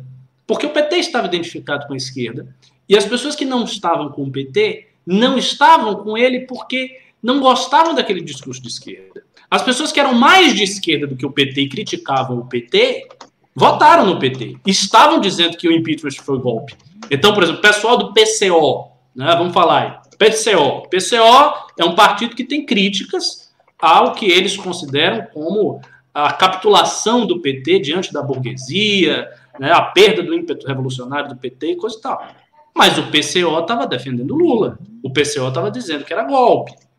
Então eles não estavam na onda do sentimento antipetista. E o sentimento antibolsonarista? O sentimento antibolsonarista inclui a esquerda, que já era antibolsonarista desde o momento que Bolsonaro ganhou, mas também inclui pessoas que não são de esquerda, não gostam da esquerda, não compartilham dos valores da esquerda, não compartilham das imagens da esquerda e, no entanto, já são antibolsonaristas. Então não é simétrico, não é a mesma coisa. Vou repetir: o sentimento antipetista era, com uma ou outra exceção, praticamente idêntico ao sentimento anti-esquerdista. Era um sentimento anti-esquerda que se canalizou ali no PT, ou o inverso, um sentimento antipetista que se ampliou para um sentimento anti-esquerda. O sentimento antibolsonarista, não. Ele é um sentimento que inclui as pessoas de esquerda, mas inclui também uma, uma parcela absolutamente essencial da população, que são os direitistas arrependidos, ou as pessoas que não têm uma identificação ideológica muito clara, mas que compartilhavam alguns valores do Bolsonaro, que acabaram sendo valores da direita atual. Então, o combate à corrupção, a questão da redução do Estado, a, a tentativa de não deixar que o PT volte para não criar uma outra crise econômica, o esforço pelo emprego e tudo mais, que compartilham tudo isso. E tem essa faixa. E essa faixa de pessoas simplesmente não é representada na frente ampla. Ela não tem representação na frente ampla. E o marco disso, o indício que demonstra isso com clareza absolutamente translúcida é o fato de que o ex-juiz Sérgio Moro não foi convidado para a frente ampla. O Lula foi convidado, mas o Moro não foi convidado. Sendo que o Moro é, hoje, a figura que melhor representa essa faixa que saiu do bolsonarismo e está numa espécie de limbo. E ele não foi convidado. Então, assim, frente ampla é uma palhaçada. Quanto ao STF, existem três pontos aí do STF. É, eu não sei, não sei se foi conveniente dizer que frente ampla é palhaçada, mas assim, eu estou dando a minha opinião pessoal, não é a opinião do MBL aqui. É só essa ressalva. O, o STF tem três questões aí. O STF, naturalmente, ele já acabaria votando por algum tipo de benefício para a corporação do judiciário. Isso é clássico. O STF faz parte dessa corporação e é natural que o STF se posicione assim. Então, eu não vi com espanto essa decisão que o STF deu. Só que existem mais duas razões para ela, que se agregam, e essas duas razões são específicas, porque dizem respeito especificamente ao contexto do governo Bolsonaro. Qual é? A primeira razão é desmentir claramente o Paulo Guedes. É bom lembrar que a figura no governo que estava tentando levar uma guerra contra a manutenção de certos privilégios dos servidores no momento de pandemia, que queria o ajuste salarial, que queria os cortes salariais, que queria os ajustes, era o Paulo Guedes. Então, essa decisão enfraquece diretamente o Paulo Guedes e diretamente a ala liberal do governo, que já está, por tantos e outros motivos, muito enfraquecida. Então, joga também de escanteio qualquer tipo de esperança que o Paulo Guedes vá privatizar e obter 500 bilhões para investir na economia do Brasil fazendo isso e aquilo. Não vai. Ele não está conseguindo cortar o salário do servidor porque o STF está impedindo com a decisão, é sinal de que está fraco politicamente. E o segundo motivo é dificultar algo que o Bolsonaro quer fazer, a saber, a manutenção do auxílio emergencial dos 600 reais. O Bolsonaro quer manter isso, ele já disse que quer manter isso, o Paulo Guedes já disse que quer fazer isso, ele já disse que a transição tem que ser lenta, eles querem manter para adiante, só que para manter esse auxílio emergencial vai ser necessário tirar dinheiro de algum lugar. Se não pode cortar dos servidores, se não pode segurar os salários, ele vai tirar esse dinheiro de onde? De onde ele vai tirar? Não, vai ter de onde tirar. E aí ele não vai conseguir manter o auxílio emergencial. Se ele não consegue manter o auxílio emergencial para além da pandemia, ele não consegue capturar os votos do Nordeste. Portanto, ele não, ele não muda o seu voto e, portanto, ele não se torna mais poderoso. Então, o STF, ao fazer isso, ele ataca diretamente um esteio da possível candidatura de Jair Bolsonaro. Então, ele consegue, com uma decisão só, agradar as corporações, derrubar a força do Paulo Guedes, que já está lá embaixo, e atacar um esteio possível do Bolsonaro, com uma decisão só. Você vê como a decisão é boa, do ponto de vista do STF, evidentemente, não do nosso ponto de vista. E aí eu vou perguntar, eu vou olha assim, que, ó, que aula hoje eu tô tendo? Tô aqui tomando aula de bolado, tô tomando aula de intelectual de turbante, tô, eu tô, mano, tô aqui, mano, fudidaço aqui maravilhoso, tá? Porque eu, hoje eu, eu, quase não tô falando, só tô distribuindo bola, eu tô arrumando os problemas, jogando os desafios aí pra vocês corrigirem, tá indo muito bem. Então eu vou continuar. Pessoal, mandem perguntas aqui. Perguntas mandam via superchat, o famoso Pimba, tá? Vai começar o Pimba agora? Pimba é a melhor parte, pô.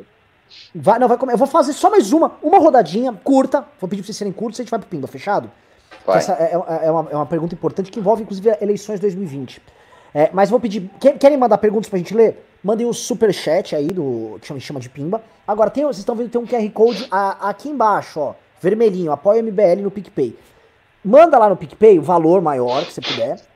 E manda um Pimba, um super chat pequenininho, pode ser de um real aqui. Avisando, eu mandei no PicPay. Porque a gente lê a sua pergunta aqui, você manda no PicPay e o Google no modo de 30%. Então, porra, você ajuda de fato o, o, o, a gente manter o MBL de pé. Sabe que nós temos algumas ações que vocês vão ver na imprensa esta semana serão quentes. Até estou um pouco assustado que o Bolsonaro quis voltar ir pro cercadinho essa semana. Bolsonaro, não seja descuidado, tá? Mas vou para a seguinte pergunta, presta atenção. Estamos partindo para eleições 2020.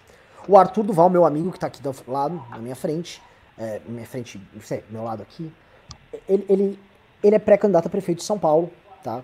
Enfim, e ele entende os dramas que envolvem essa eleição esse ano, porque em vez das pessoas estarem falando do pleito, dos problemas da cidade, as pessoas estão falando de corona ao Bolsonaro que é da golpe de Estado, a esquerda quer derrubar a estátua. Na prática, estão falando de tudo menos o que importa neste ano, tá?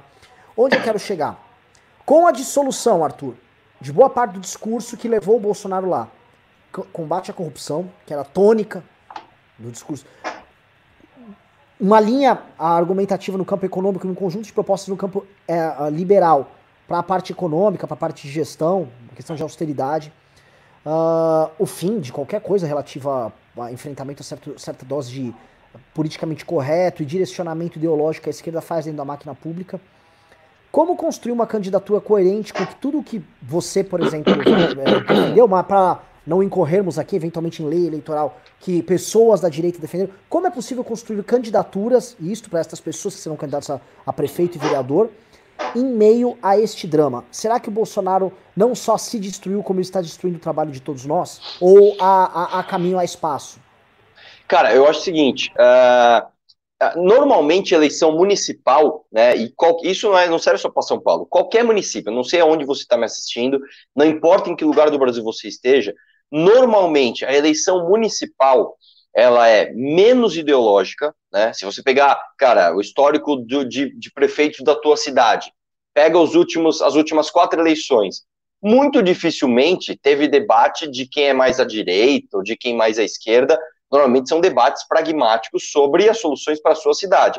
Se você pegar São Paulo, que é uma grande metrópole, se pegar Porto Alegre, Rio de Janeiro, são é, é, debates que extrapolam ali a, a cidade onde ela está acontecendo e passar tem um, um quesito, tem, mas ainda assim é menos ideológico e mais pragmático. Então eu acho, cara, que neste caso aqui, é, você sofre menos influência direta de bolsonarismo, petismo, psolismo, é, comunismo, ou o que quer que você chame, eu acho que você sofre uma, uma, sim, uma influência indireta, né, a sensação que as pessoas têm, só que esse ano nós tivemos algo além disso, nós tivemos esse ano uma grande crise sanitária. E isso é um novo desafio, porque isso colocou uh, os políticos num patamar de realmente, cara, você está com vidas na sua mão. Que, que você vai fazer? É tipo assim, todo mundo olhou pro cara e falou: e aí, meu, o que, que você vai fazer? E eu acho que o aspecto da briga ideológica, que já era fraca no âmbito municipal, vai ficar mais fraca ainda, e as pessoas vão fazer algo que eu acho que é muito positivo, que é finalmente, cara, discutir a porcaria da proposta e qual que é o histórico do teu candidato.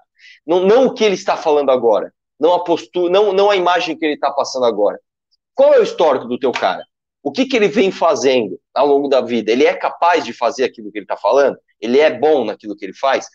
E qual a proposta dele? Eu vou dar um exemplo aqui, tá? A gente, eu não sei se pode discutir esse tipo de coisa, mas, por exemplo, uma das coisas que o Guilherme Boulos falou, né? É, ele fala assim, porra, os hospitais de campanha deveriam ter sido feitos na periferia.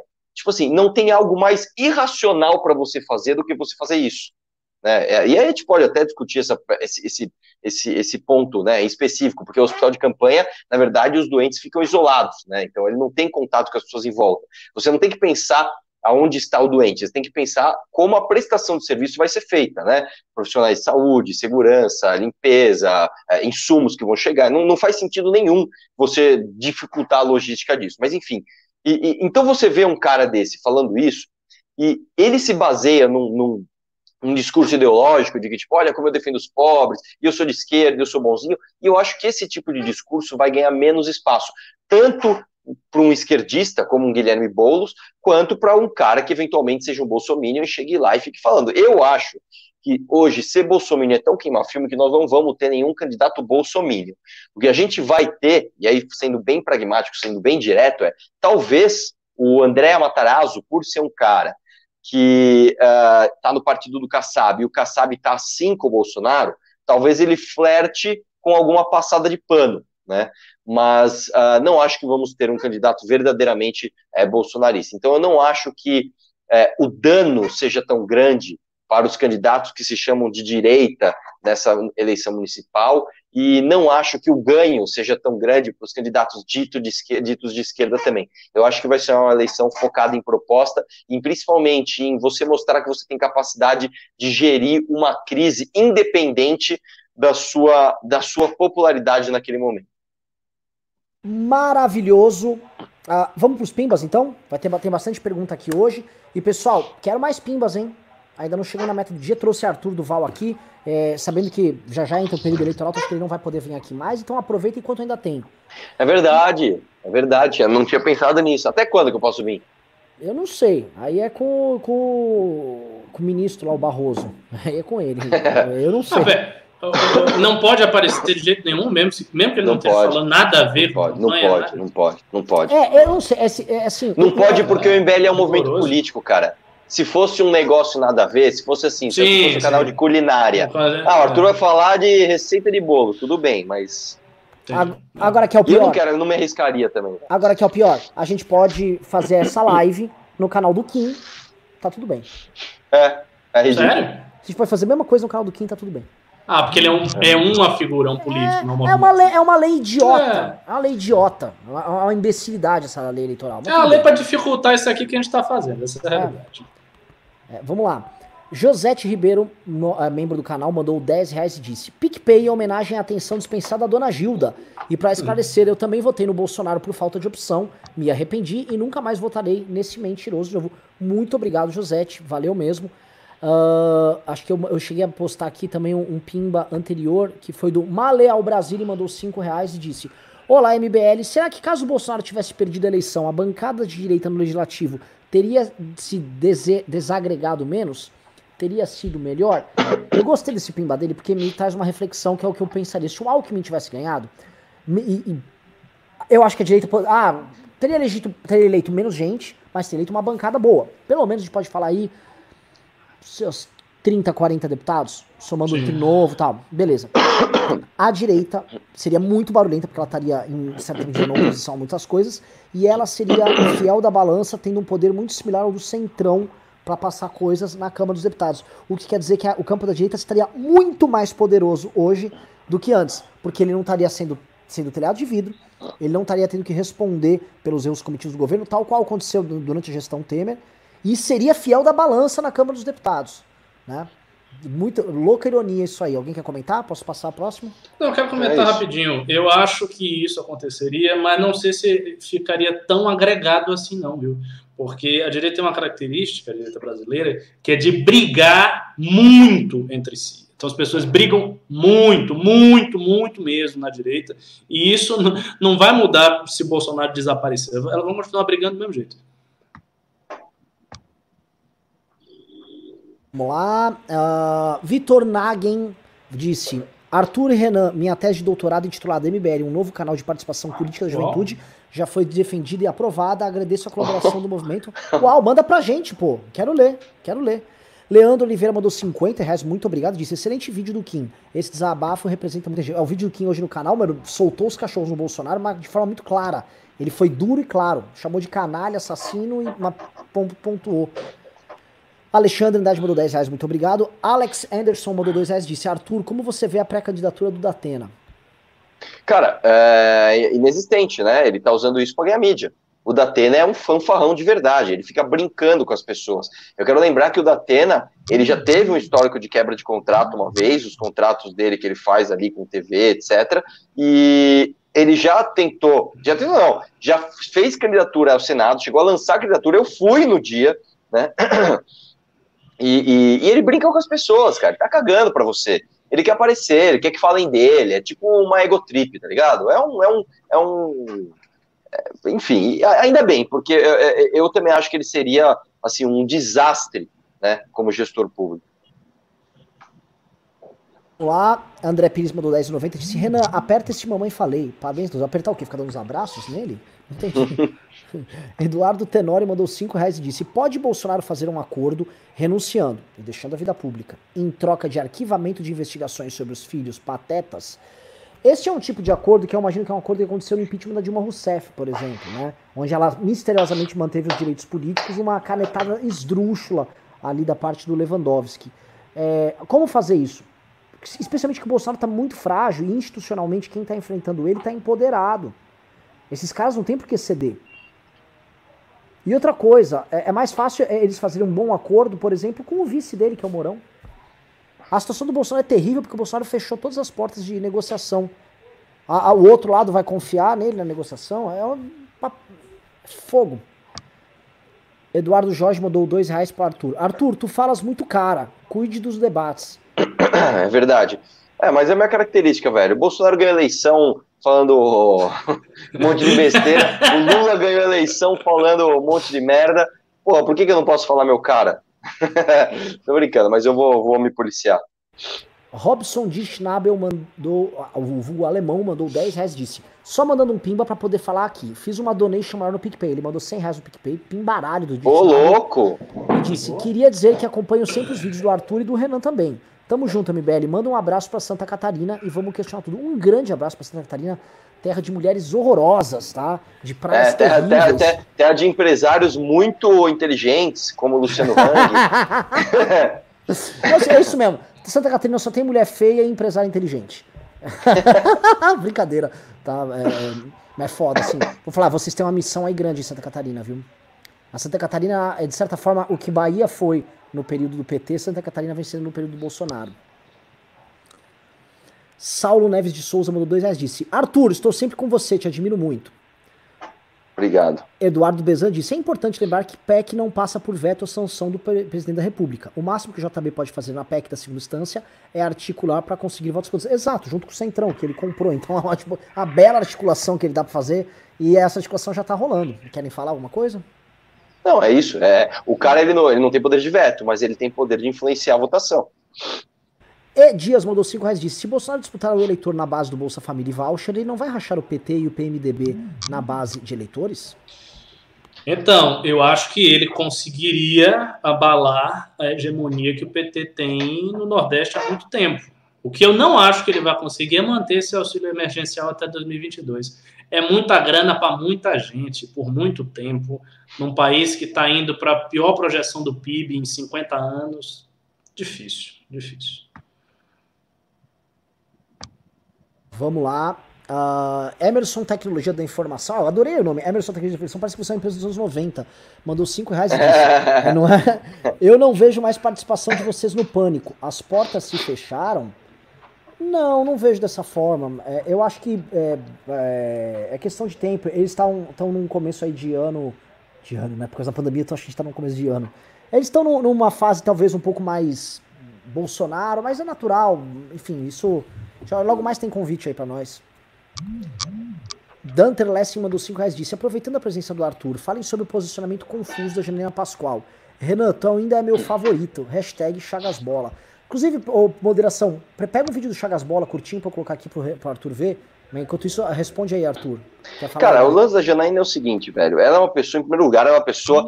A, a gente tem que sempre lembrar de uma coisa. Quando falamos de Janaína, falamos de uma pessoa que tem um caráter, assim, absurdo. Então, é, nunca, nunca ela flerta com se vender, ou, isso não existe, tá? Isso não existe. Ela realmente, é, é, ela tem um pensamento fora da caixa e muitas vezes ela cria teorias que não condizem com a realidade. Né? Às vezes ela extrapola um pouco. Então, é, é, é, eu, eu, entendo, eu entendo a cabeça, não significa que eu concordo, mas eu entendo a cabeça dela. Eu, é, é, é, que às vezes nem ela sabe o tamanho que ela tem, o tamanho da influência que ela tem quando ela fala algumas coisas, mas é, realmente os, os, posicionamentos dela soam confusos para quem não está perto, para quem não conhece, não entende exatamente o que, que ela o que, que ela está pensando. Né? Inclusive, assim, um, bastidor aqui. Alguns algumas pessoas do debate público, que eu converso muito, né, é, falam o tempo todo, ah, agora chega, agora eu vou atacar, e eu fico segurando, cara. Não faz isso, cara, não bate nela, não, não é hora, é, explicando os posicionamentos dela. É, é, é um negócio difícil, cara, é um negócio difícil. Thiago Cardoso mandou 20 reais e disse: Pimbinha para uma barra de proteína e uma água mineral, hashtag Chagasbola, eu bato no peito. Mel hoje. Você vê como Chagas Bola é o nosso meme aqui. Né, hoje mandou 10 reais disse: Gosto do Arthur, porém faz vários vídeos no seu canal que vemos apenas brigas com o Constantino, etc. Não será melhor vídeos explicando política ou a sua atuação a fim de ser um player para a prefeitura? Pô, obrigado, cara. É que assim, na verdade, o canal. É, uma coisa não anula a outra. Se eu fizer 10 vídeos do Constantino, isso não anula de eu fazer 10 vídeos explicando as coisas que estão acontecendo. Então, se você pegar meu canal, vai lá em vídeos, os meus últimos 60 vídeos, pega meus últimos dois meses, você vai ver que a enorme maioria é explicando alguma coisa que aconteceu e é importante. É, sei lá, plano Mansueto, é, reforma de alguma coisa, a maior parte desses vídeos é sobre isso. Isso não me impede de falar outras coisas. Né? Não só de brigas que eu tô tendo, mas, por exemplo, esses dias eu fiz um vídeo do Felipe Neto brigando com o Neymar. Por que, que isso é importante? A gente está falando de cultura pop, estamos falando de, de pessoas influentes no debate público e o que tem por trás daqueles debates. Então, é, às vezes os assuntos parecem fúteis, mas se você assiste o vídeo inteiro, você vê que sempre tem uma reflexão que dá para extrapolar do, do, do, daquele tema que foi falado. Rafa Fidelis mandou dois reais, não falou nada. Léo DiCaprio, Leonardo DiCaprio mandou cinco dólares e disse: Olá, Moro em Salt Lake City, Utah, USA. Uh, falando Arthur me emocionou. Adoraria ver esse cara governando São Paulo. Confesso que me faria oh, voltar. Ó, louco. Ó, oh, louco. Ele é Leonardo DiCaprio falando isso. Caramba. Oh.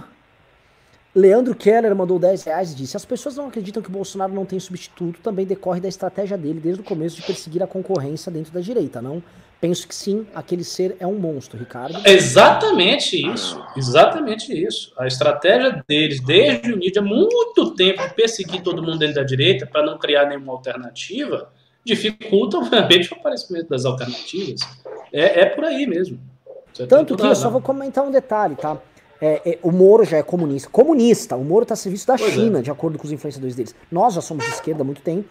E o Moro, quando deu uma entrevista recente, já se definiu como centro. Ele já correu pro centro. Ah, não, eu sou um cara de centro e tal. Por quê? Porque eles tornaram também, eles se apossam do termo direita e tornam o termo tóxico. Eles imprimem tantos símbolos deles no campo da, da, ideia de direita, que mesmo caras como o Moro, que já não era muito de direita, já não queria é. muito se identificar. Aí o Moro é um centrista, né? eu, eu acredito que o Moro seja um centrista mesmo. Eu acho, eu acho que a definição dele é muito ajustada. Eu só tenho medo de se ele vier para candidato, ele querer construir um negócio institucional demais, sabe? Aquela campanha alquimista. Aqui não dá certo, ainda não dá certo. A, o, o, bolsonarismo caiu, tudo mais. Nessa eleição agora a gente vai ver uma certa ascensão assim do, do establishment, mas ainda não dá certo você fazer campanha do centro achando que não tem polarização, porque a polarização está aí no Brasil.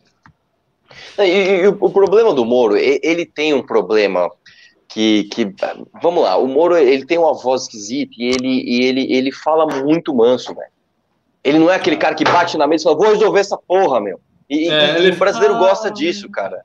É foda, é foda, é foda, é foda. Por isso que eu acho que o Moro, ele como candidato, não dá para saber. Talvez ele não seja bom encabeçando uma chapa.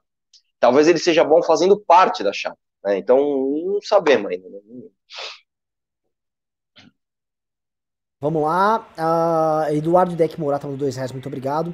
Uh, Leonardo II mandou cincão e disse: perfeita análise, Arthur. Uma grande parte do apoio do bolso tem essa característica emocional. Desfazer Sim. esse laço emocional é muito difícil, mas é preciso. É verdade, é verdade. Diogo Rosanelli mandou cinco então e disse: Para seguirmos a luta pela renovação e para termos um país melhor. Obrigado pela aula, Ricardo. Parabéns, Arthur e Renan e todos do MBL por seguirem na luta por um país melhor. Obrigado, grande Diogo. Valeu mesmo. Pedro Henrique Matos mandou 5 reais e disse: Renan, será que o Bolsonaro vai ficar tão louco com a prisão de algum filho e ficará mais fácil tirá-lo do poder? Possível. Eu acho que o Bolsonaro, como ele tem essa visão quase de um monarca, né, de alguém que para acima das instituições, ele ver um príncipe dele ser pego, vai tirar ele completamente do prumo, porque ele também acha, naturalmente, que os filhos dele estão acima da lei. Né? A, a, a lógica clássica para os meus amigos tudo, para o restante do Brasil a lei, para os outros a lei. No caso, os amigos dele restringem o núcleo familiar, lembrando que é a lógica do filé mignon. Para meus, meus filhos, para visita qualquer coisa. Josclane Delfino mandou dois reais e disse, o Almoedo tem chance em 22? Tem, tem. 22 ainda está longe e mas tem que ser construído rápido. Daniel Calliope mandou 10 reais e disse: modus operandi da família Bolsonaro é que nem o da família do filme Parasita. Um entrou no governo e foi puxando o outro, e como no filme acabam só fazendo bobeira. Ricardo e o. Eu não assisti o filme, quero que vocês comentem. Porra, porra. Eu devia, o filme é muito bom. Não... Ah, pelo amor de Deus, velho. Como que você não assistiu Parasita? Nem merece estar na live. Ai, se fuder.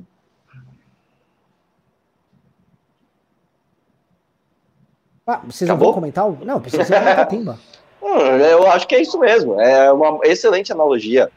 É, o senhor Kim, ele meio fedidão lá, só faz cagada e ainda age de maneira completamente emocional, achando que pequenas vantagens não, não é, vão levar ele muito longe. É exatamente isso, exatamente isso. Uh, Bruno mandou 5 reais e disse: é errado se sentir um pouco gado do professor Ricardo? KKKK, melhoras Arthur. Não, é correto. Isso aí. Como é errado? Tá certo, você tá se pautando pra Você já viu o muçulmano não gostar de subserviência? Ah. Inclusive, acho que o termo Islã é submissão, não é? É. Ah, submissão. senhora! Meu é. Deus! É isso aí. Adeus! uh, Maleal Brasil mandou 5 reais e disse: Não, isso já li, já li. Leonardo II mandou 5 reais e disse: Por isso, tanto o Bolso quanto o PT tem medo do Moro, pois ele tem uma história pessoal sólida com poucos pontos de ataque. Isto é muito significativo. Quem quer responder? É verdade, mas novamente, o brasileiro, cara, é, a massa brasileira se preocupa menos com flancos abertos para ataque e mais com o produto que você está vendendo. Então, se eu estou vendendo uma caneta e eu estou vendendo bem essa caneta, e aí tem um outro cara falando, mano, eu já comprei essa caneta, essa caneta não presta. Isso não importa. O importa é o como eu estou vendendo essa caneta. Se eu te vender direitinho, eu empurro ela em você. Então, é, é, eu acho que é, o problema do Moro não é, é, estrutural. Ele não tem um problema onde, puta, ataca ele ali, ele cai, ele tá fudido. Não. Eu acho que ele não tem a venda do produto. Ele é tipo aquele produto na prateleira muito bom numa embalagem ruim, entendeu? Não, não, não vende. Vamos Cara, eu, eu vou, dar, vou, vou, dar, só um exemplo, desculpa, eu tenho que tocar nesse assunto. É, aqui no Brasil, as pessoas compraram Power Balance pra caralho. Power Balance era uma pulseira de plástico que ela não era nada, ela era só uma pulseira feia pra caralho, era horrível, era um, um negócio de plástico com um símbolozinho brilhante, era nitidamente um produto assim de, de borracha injetado, você viu o ponto de injeção, era assim, era uma bosta aquilo. E muita gente pagou muito caro porque aquilo te dá, mano, o Rubinho vai quer, não, porque isso aqui, meu, eu, eu ganho não sei quantos segundos na pista, eu acordo muito melhor, a minha vida é melhor. Assim, o meu amigo, que é um cara que é um amigo, mas eu tenho que falar, o Luiz Felipe de Orleans Bragança usa duas, velho, ele usa uma em cada punho, velho. Então você vai falar o quê, mano? O brasileiro não quer resultado. O brasileiro quer, mano, quer uma power balance, velho. Foda-se que tem rachadinha. Arthur, é isso, isso foi muito. Você definiu o Brasil de uma forma tão simples que É, mas é isso, velho. Toma, assim, porque é o seguinte, às vezes eu faço reflexões grandes com o Ricardo, mas na prática é isso, a gente quer sempre uma saída rápida, fácil, que resolve tudo muito rápido. Né? Que é uma que característica. Balance, aí, eu, aí, a, gente pode, a gente pode abrir um leque aqui, que aí é, é concordar ou não com a análise do Sérgio Buarque de Holanda, que é a tese do aventureiro. O homem que vai vencer aqui, ele chega através de um golpe de sorte. Eu vou achar a mina de ouro aqui, eu vou ficar rico, eu vou voltar para Portugal. É o Power Balance. eu, eu, o Rubinho Barrichello usava em 2009, quando ele estava na Brown GP. Ele ganhou algumas corridas e ele justificava melhor no desempenho dele ao longo do ano por causa do que ele estava usando o Power Balance. Ele acreditava! Ele confessa, eu, eu acreditei, impressionante como melhorou. Aí depois ele, ele, ele deu muito e falou: não, não, eu reparei que ao longo do ano eu estava tendo um problema com suspensão e os freios daquele carro. Aí eu fui e melhorou. oh, não foi a Power Balance! Não, e detalhe, detalhe, depois eles descobriram, óbvio, que aquilo foi, tipo, uma, uma, uma, uma falcatrua, né? Todo mundo, pô, condenaram os caras a devolver o dinheiro, tipo, todo mundo que chega lá e fala assim, eu quero meu dinheiro de volta, e como eu vou falar de novo aqui, eu tenho amigos usando o bagulho até hoje, mano. E tá novinho, quer dizer, o cara acabou de comprar, tá ligado? Então, porra, mano, não tem que falar, mano, não tem que falar. É foda. Eiji mandou 10,90 e disse: fim de mês é mais complicado para mandar pimba. Universidade Libertária mandou 20 reais disse: uma pergunta sincera, na ausência de algo que cubra o espaço do Bolsonaro, abre parênteses, e a liberdade prática, a desobediência, a desobediência civil e afins deveriam ocupar esse espaço, fenômenos como o Bolsonaro não vão simplesmente ressurgir. A Universidade Libertária é bem libertário. E eles partem de uma premissa do tipo desobediência civil, blá, blá, blá, blá, ocupando o espaço talvez da rebelião. Essa é pergunta mais pro Ricardo. O que, é, que você acha? Não, eu, eu, acho que a premissa da pergunta está errada, porque você está pressupondo que existe um espaço fixo, histórico, da tendência que o bolsonarismo representou. E esse espaço não existe.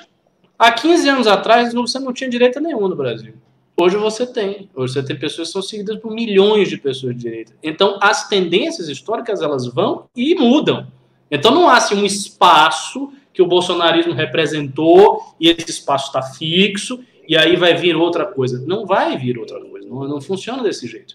E outra coisa, eu não acho que desobediência civil, assim, a noção de uma liberdade individual muito exacerbada caracterizou o bolsonarismo, não. Quem é que fez desobediência civil no Brasil? Ninguém. As manifestações que foram feitas em 2015 e 2016 eram manifestações de domingo de pessoas, de famílias que iam lá, ficavam ali com seus cartazes e tal, e voltar para casa. Não teve desobediência civil. Só foi uma tese que o Olavo levantou, se baseando no Gene Sharp, um livro né, que foi usado para as revoluções coloridas, inclusive no Oriente Médio, e ele sempre diz, não, desobediência civil, não sei o quê, uma coisa meio alatorou, mas nunca funcionou, e não teve nada disso aqui no Brasil, não.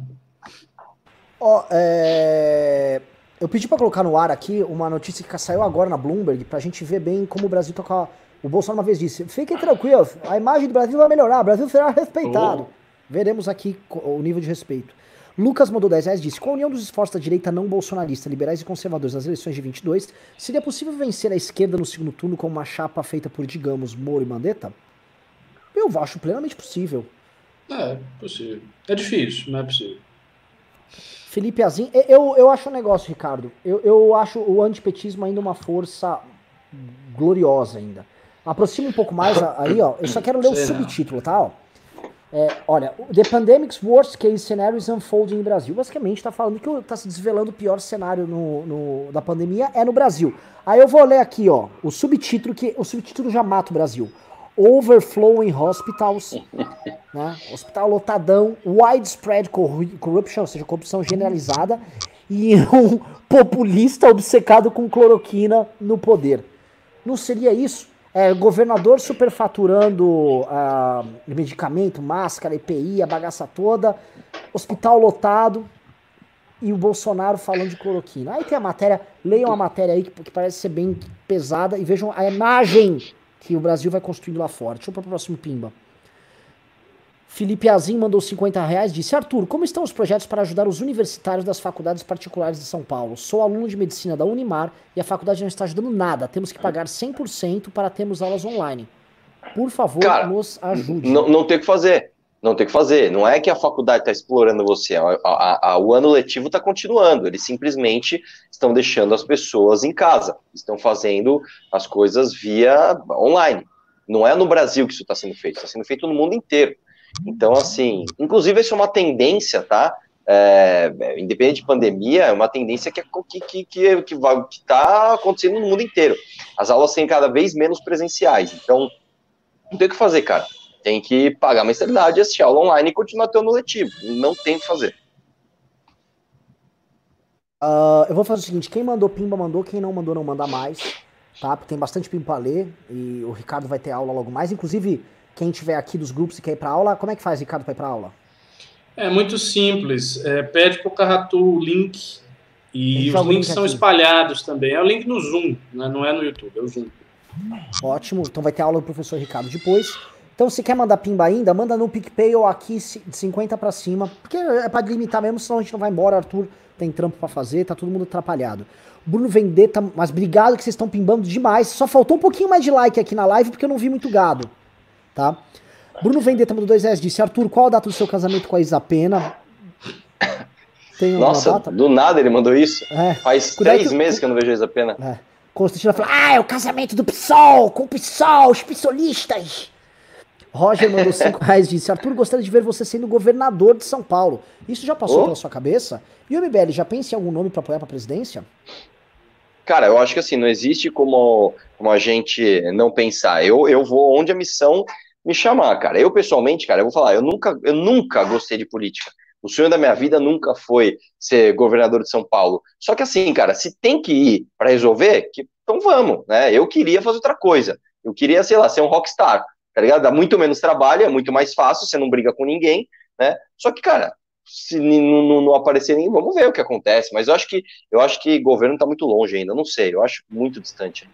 Só queria falar que, o, o, o, Ricardo, que o Arthur falou que não quer ser um rockstar, mas nesse instante ele está treinando os modos gregos. Tá? Então. Ah, é? É, é, é. Mixolídio, é óleo. É. Ô, Ricardo, você se dá bem com o modo Lócrio? Lócrio? Isso aí não existe. Lócrio, Lógico que existe. Lócrio é o, é o modo ah, sim. sim. Ah, é? Ah, nem é. lembrava disso. Mixolino, é, é difícil, porque ele, é- ele, ele, já não começa em semitom. Já começa em semitom, né? Tipo, tá, tá, assim, não, não, né? Não, não, não. Eu gosto muito do modo frígio, que tem aquela característica é, egípcia, quando Sim. você volta ali a, a, põe uma terceira maior e uma quarta, você, você, você, você dá uma, uma, Parece que, eu não sei, é um, é um negócio desconfortável meio de ouvir quando tá voltando, Sim. mas é gostoso, é legal, eu gosto.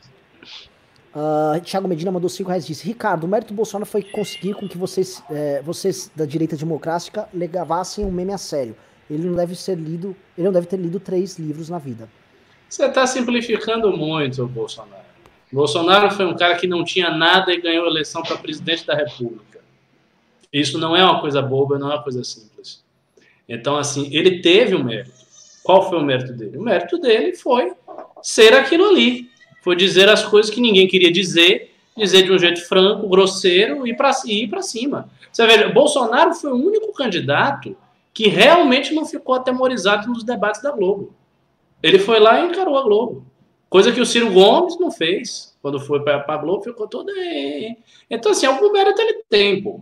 A questão é que ele tinha já, naquela época, grandes deméritos e grandes deficiências que todo mundo podia ver e as pessoas não quiseram ver, quiseram botar uma, uma vida. Vamos lá, acelerando aqui. Thiago Medina mandou dois reais, artigo 420, 420. Pois é, esse cara é do Movimento Brasil Leve.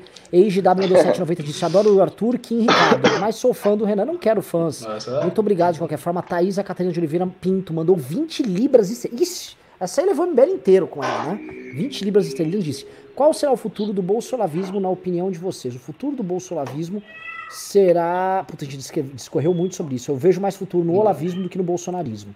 É, primeira coisa aí é que não vai haver bolsolavismo. Vai separar.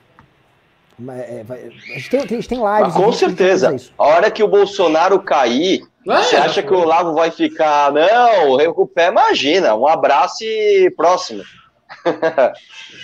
quase ouvi, eu quase ouvi um abraço, vamos questionar tudo. Assim, me veio assim. é, é, é Donado Tenório falou, mandou dois reais, disse, Arthur, fale sobre a campanha prefeitura. Arthur já deu uma prévia aqui por dois reais, não vai dar pra fazer esse discurso longo.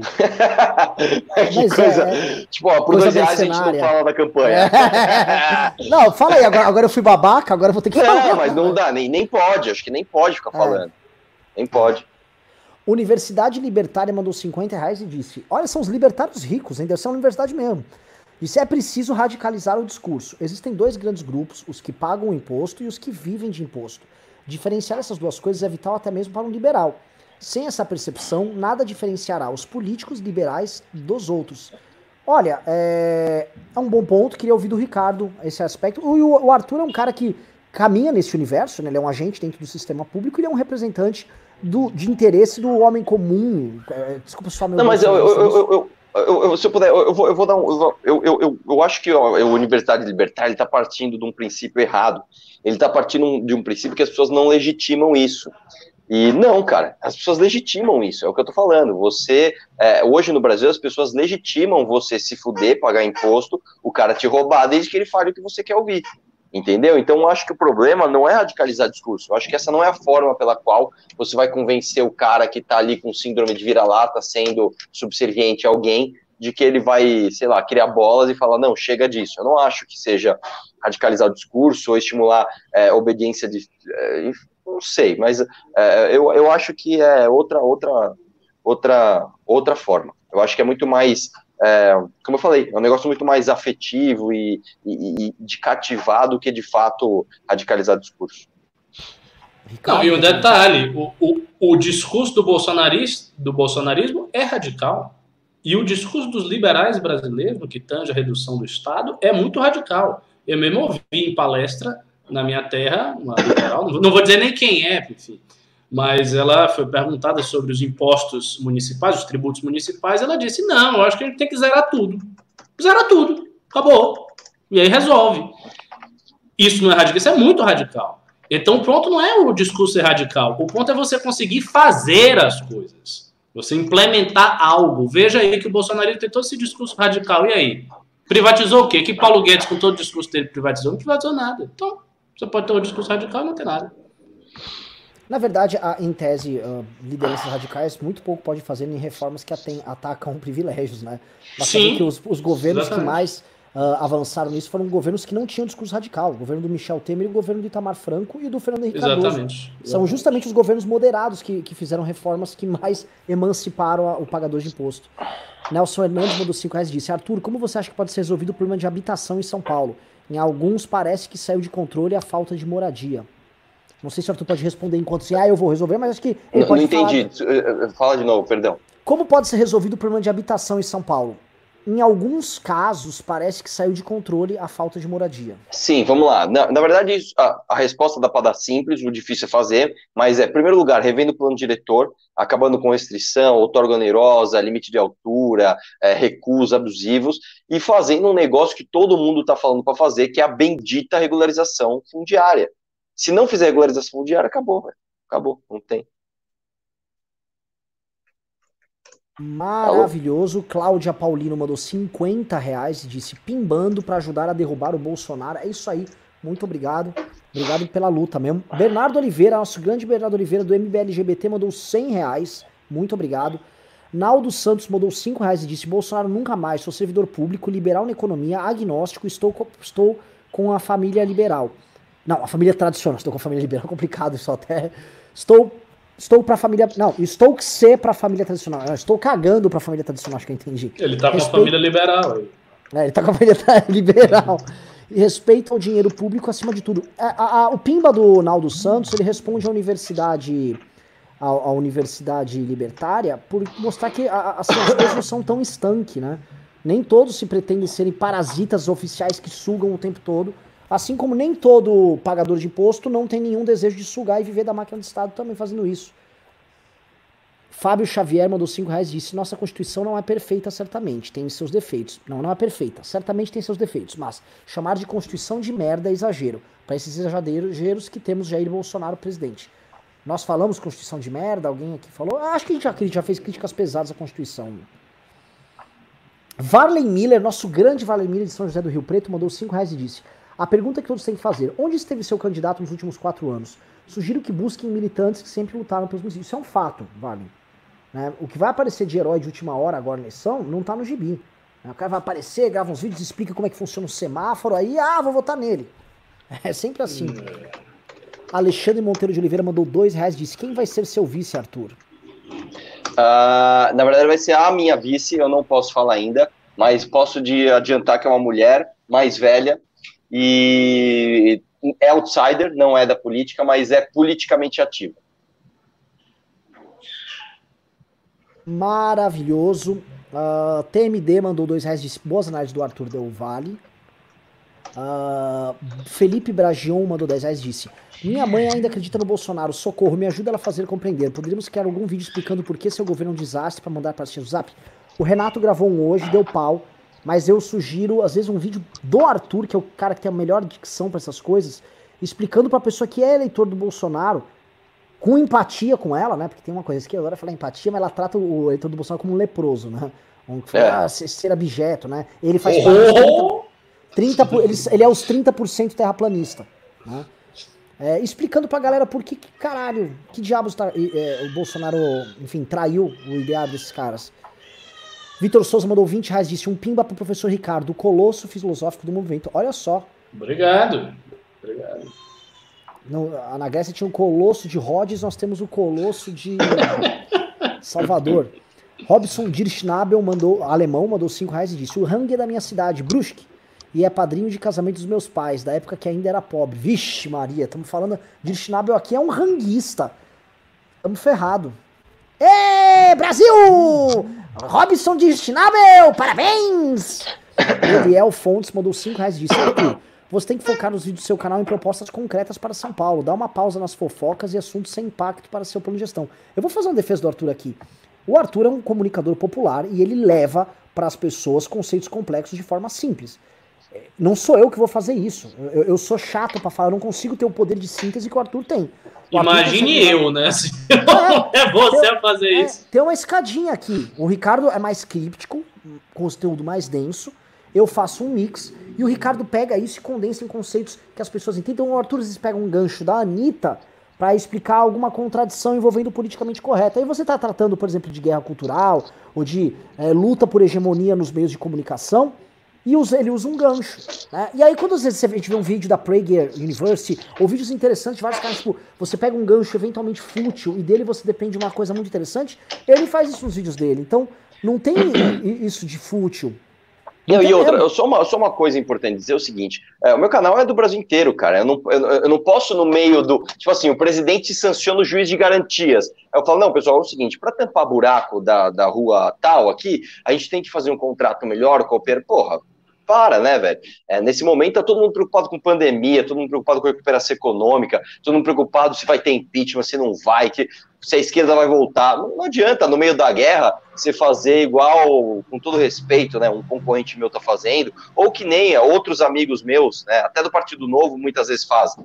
Né, o cara tá lá falando de, é, pessoal, vamos falar sobre, oh, pelo amor de Deus, você tem que falar do que, do que é importante, do que é urgente, tá ligado? Então, é isso. Fábio Dol de Borba Lima mandou 5 reais disse: Boa noite, pessoal. Admiro muito vocês e acompanho o Arthur, o Renan e o Kim. Tem mais algum influenciador político que vocês recomendam acompanhar? Vamos lá, cada um manda um. Cara, eu mandaria você acompanhar é, alguém de ultra esquerda e alguém de ultra direita. É muito bom que você veja é, como existem pessoas que pensam tão diferente de você e como é importante você entender os argumentos daqueles que você discorda muito. Olha, uh, no campo da esquerda, quem eu falaria? Usando a, dica do Arthur aqui, eu recomendaria o, o Henri Bugalho. Cara, Não, tem que, ó, posso falar? É que o Henri Bugalho ainda é, é, Mas o Henri Bugalho é muito chato, velho. E ele fala coisas muito óbvias. Eu iria pro mais radical. Você tem que, tipo, você Jones tem que assistir. O... Não, você tem que assistir o Diário do Centro do Mundo, cara. Você tem que entender, assistir o Quebrando o Tabu, assistir o Mídia Ninja. Porque os caras pegam, tipo assim, um Pedro Cardoso da vida e põe o cara para falar a maior merda do mundo do jeitinho certo. É, é, é, essa parte me encanta, sabe? O, o, Pedro Cardoso falando que é um absurdo você pagar um milhão de reais no apartamento e ficar negociando com o pintor o preço que ele vai cobrar para pintar seu apartamento. O cara tá falando assim, a coisa mais retardada do mundo, mas de um jeito super bonitinho e tal. Então você começa a captar como esses caras conseguem convencer as pessoas das coisas mais idiotas. Isso, para mim, é, é, muito importante. E também falaria para você ver os caras de extrema direita, velho. Tem que ver. Você tem que assistir vlog do Lisboa, mano. Você tem que assistir Enzu. Velho, assista Enzu. Enzu é. Enzu é obra de arte, velho. O cara é maravilhoso. Mano, eu amo esse cara, bicho. Os vídeos desse cara, eu juro por Deus, velho. É melhor que stand-up do, do, do, do Bill Cosby. É muito bom, velho. Uh, eu ia falar isso, então eu ia falar, o Henry eu ia citar o vlog do Lisboa, acho pra, pra te intoxicar, mas vou citar o Roberto Boni o canal Universo. Ricardo. Você adora, você adora esse Roberto Carlos. Adoro, Sempre você adoro, dá esse exemplo Roberto Ele é muito Carlos. bom, ele é muito, muito bom. Não, mas tem que ser essas figuras assim caricatas, não pode ser uma pessoa normal, não. Eu recomendaria ah, o André Asa, pô. Não, acompanha o André A vida é curta. Pô, se você não trabalha com política, não acompanha esse povo, não. Acompanha a gente, o Andreasa, mais um ou dois e acabou. E não se preocupe, não. É, eu vou falar assim, os, os, os caras que eu acompanho, pra, assim, Andreasa, Martim Vasques, Alexandre Borges, a turma nossa, é... Cara, André Guedes, Danilo Gentili, é. É, até, o, até o Diego Rox tá, mano, tá, tá, Diego tá Rox, da hora. Não, o Diego Rox tá, tá produzindo material bom. Tá, tá, tá, tá, crítica boa. Ele, na, na, época da pandemia na Itália, trouxe material de lá. O Diego Rox tá gravando. O Felipe Ferreira gravou um vídeo ótimo agora. O que, que tá acontecendo? É. Esse centro da gente independente aí tá, tá, bem, tá bem legal. Uh, User42 mandou 5 reais e disse: Tô chocada. Sério que o Google come 30% dos pimbas? Coloca o ID de vocês no PicPay, o arroba, porque o QR Code não dá para pegar quando você tá assistindo no celular. Puta, bem, hein? Alguém podia botar uma barrinha aqui com o ID que facilita bem, hein, ô produção? Muito obrigado, User42. Vitor Barros mandou 5 reais Poderiam me indicar um bom livro sobre a implantação do plano real? Arthur, quanto rende FGTS? KKKK, Chagas Bola. Cara, tem o 300 dias no bunker, ou 3 mil dias no bunker do Fiuza, que a despeito de não gostar da gente, escreveu um livro sobre isso. E tem o filme do plano real também. Bernardo Oliveira mandou 100 reais disse: MBL LGBT, a melhor ideia do mundo. E agora? Não pode discordar e se acontecer, criamos outro grupo para não te excluir. E quando estiver muito chato, te tiramos anonimamente como a de mim. Pois é, vou discordar de tudo que não concordar e daí? Vão me excluir também, Ancaps? Aguardo. Olha, cara, é, aparentemente tem uma treta aí dentro com, do é. Bernardo com a galera do MBL LGBT. O que eu prometo, Bernardo, é conversar com o Pavinato e com a galera lá para entender o que tá rolando. Eu, uh, enfim, pra, a tristeza da comunidade gay que nos segue aqui, eu não sou gay, então não estou lá no grupo, vocês não poderão me ver, ver minha bela pança lá, então. É, mas assim, vou conversar com a galera do MBL LGBT e vou, vou ver como é que resolver isso. Uh, uh, vamos lá. Vitor Ferrari mandou 7,90 e disse. Ah, inclusive o Bernardo tá me reclamando aqui no WhatsApp que eu não li um outro pimba de 100 reais que tinha texto. Eu não sei qual foi o texto que você botou, Bernardo. Manda, manda no meu WhatsApp que você tá mandando e eu leio aqui e respondo. Uh, Vitor Ferrari mandou 7,90 disse: O que vocês acham da liberação de cassino no país? Rapidão. Sim ou não, Ricardo e Eu não. Arthur? Sim, Por que não, Ricardo? que lá não deixa. Porque, entre outras coisas, mas o fundamento não é esse, não. É que é o seguinte, eu acho que o cassino é um negócio que atrai máfia, bandidagem, prostituição, tudo que não presta. É um foco de problema. Então, assim, Ah. se você for. Não, mas é verdade. Não- não- Você vai fazer um cassino, você não está fazendo uma padaria, uma loja para vender moto. Não é óbvio que porra. O quê? Loja, você, você deu o exemplo perfeito. Loja pra vender É. moto só atrai bandido, só atrai gente que sofre Ah, acidente. claro que não. Ah, pelo amor de Pelo Deus, amor de Deus. Você tá, fa- você tá forçando uma analogia cara- aí que não tem nada a ver. escapamento. Pelo amor de Deus. Não é a mesma coisa que um cassino. Óbvio que não é. Ah, Óbvio. deixa minha avó jogar bingo dela, bicho. Minha avó jogar bingo. Você imagina a avó do Arthur chegando lá, quero jogar bingo! Cadê? Aí eu vou te falar, aqui no Tatuapé tem muito bingo clandestino e os caras mudam de lugar toda hora.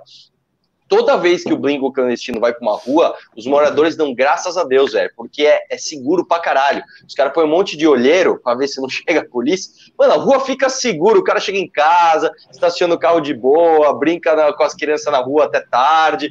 Cassino é vida, cassino é Não, vida. é, tem, tem jogo do bicho, aqui tem muita coisa, mas eu, eu não vejo sentido trazer mais um problema e oficializar isso aí. Pra mim, não Danilo, tem lógica nenhuma. Danilo Alves mandou 5 dólares australianos e disse: Bom dia. Poderia me explicar como o dinheiro do chat é usado? Arthur, criar um quadro 8 minutos com a esquerda, onde você entrevista a boa verdade. Bem simples, Danilo. É, esse dinheiro ele vai pro YouTube, né? O YouTube ele guarda lá. A gente tem um, um- tipo um painel aqui dentro do canal que a gente acompanha o faturamento dele. E aí depois, no fim do mês, você tem que fazer um câmbio, literalmente um câmbio, e você recebe aí uma, uma grana que vem do YouTube através do banco. Aí você recebe ele, entra na conta do MBL e ele usa, ele é utilizado basicamente para o fluxo de caixa de pagamentos. Graças a Deus, ele aumenta a capacidade de investimento em ações. Então, por exemplo, a gente tem mais memeiros trabalhando ultimamente. A gente tem mais ações novas, a gente está investindo, por exemplo, nessa plataforma que a gente montou agora. A gente tem recursos para poder patrocinar links. A gente tem, a gente normalmente montou no meio da, da pandemia, que era o meio que a gente tinha, porque o YouTube aumenta faturamento, mas as pessoas que doam regularmente por conta da pandemia estão doando menos. Então ali também, ao ocupar isso, a gente está conseguindo manter os salários integra- integrais da galera que trabalha pra gente. Não precisou reduzir, não desmotiva a equipe, mantém segurança de quem trabalha hoje no momento de guerra, porque é uma guerra assimétrica. É basicamente isso. Ele não, é- ele não vai pra um caixa especial. Mano, nós estamos brigando com a Secom, caralho. Estamos brigando com a Secom, porra. É, vou falar igual, como é o nome do o Alan dos Santos? Você acha que o conservadorismo vai sustentar? Você tem que doar dinheiro, porra!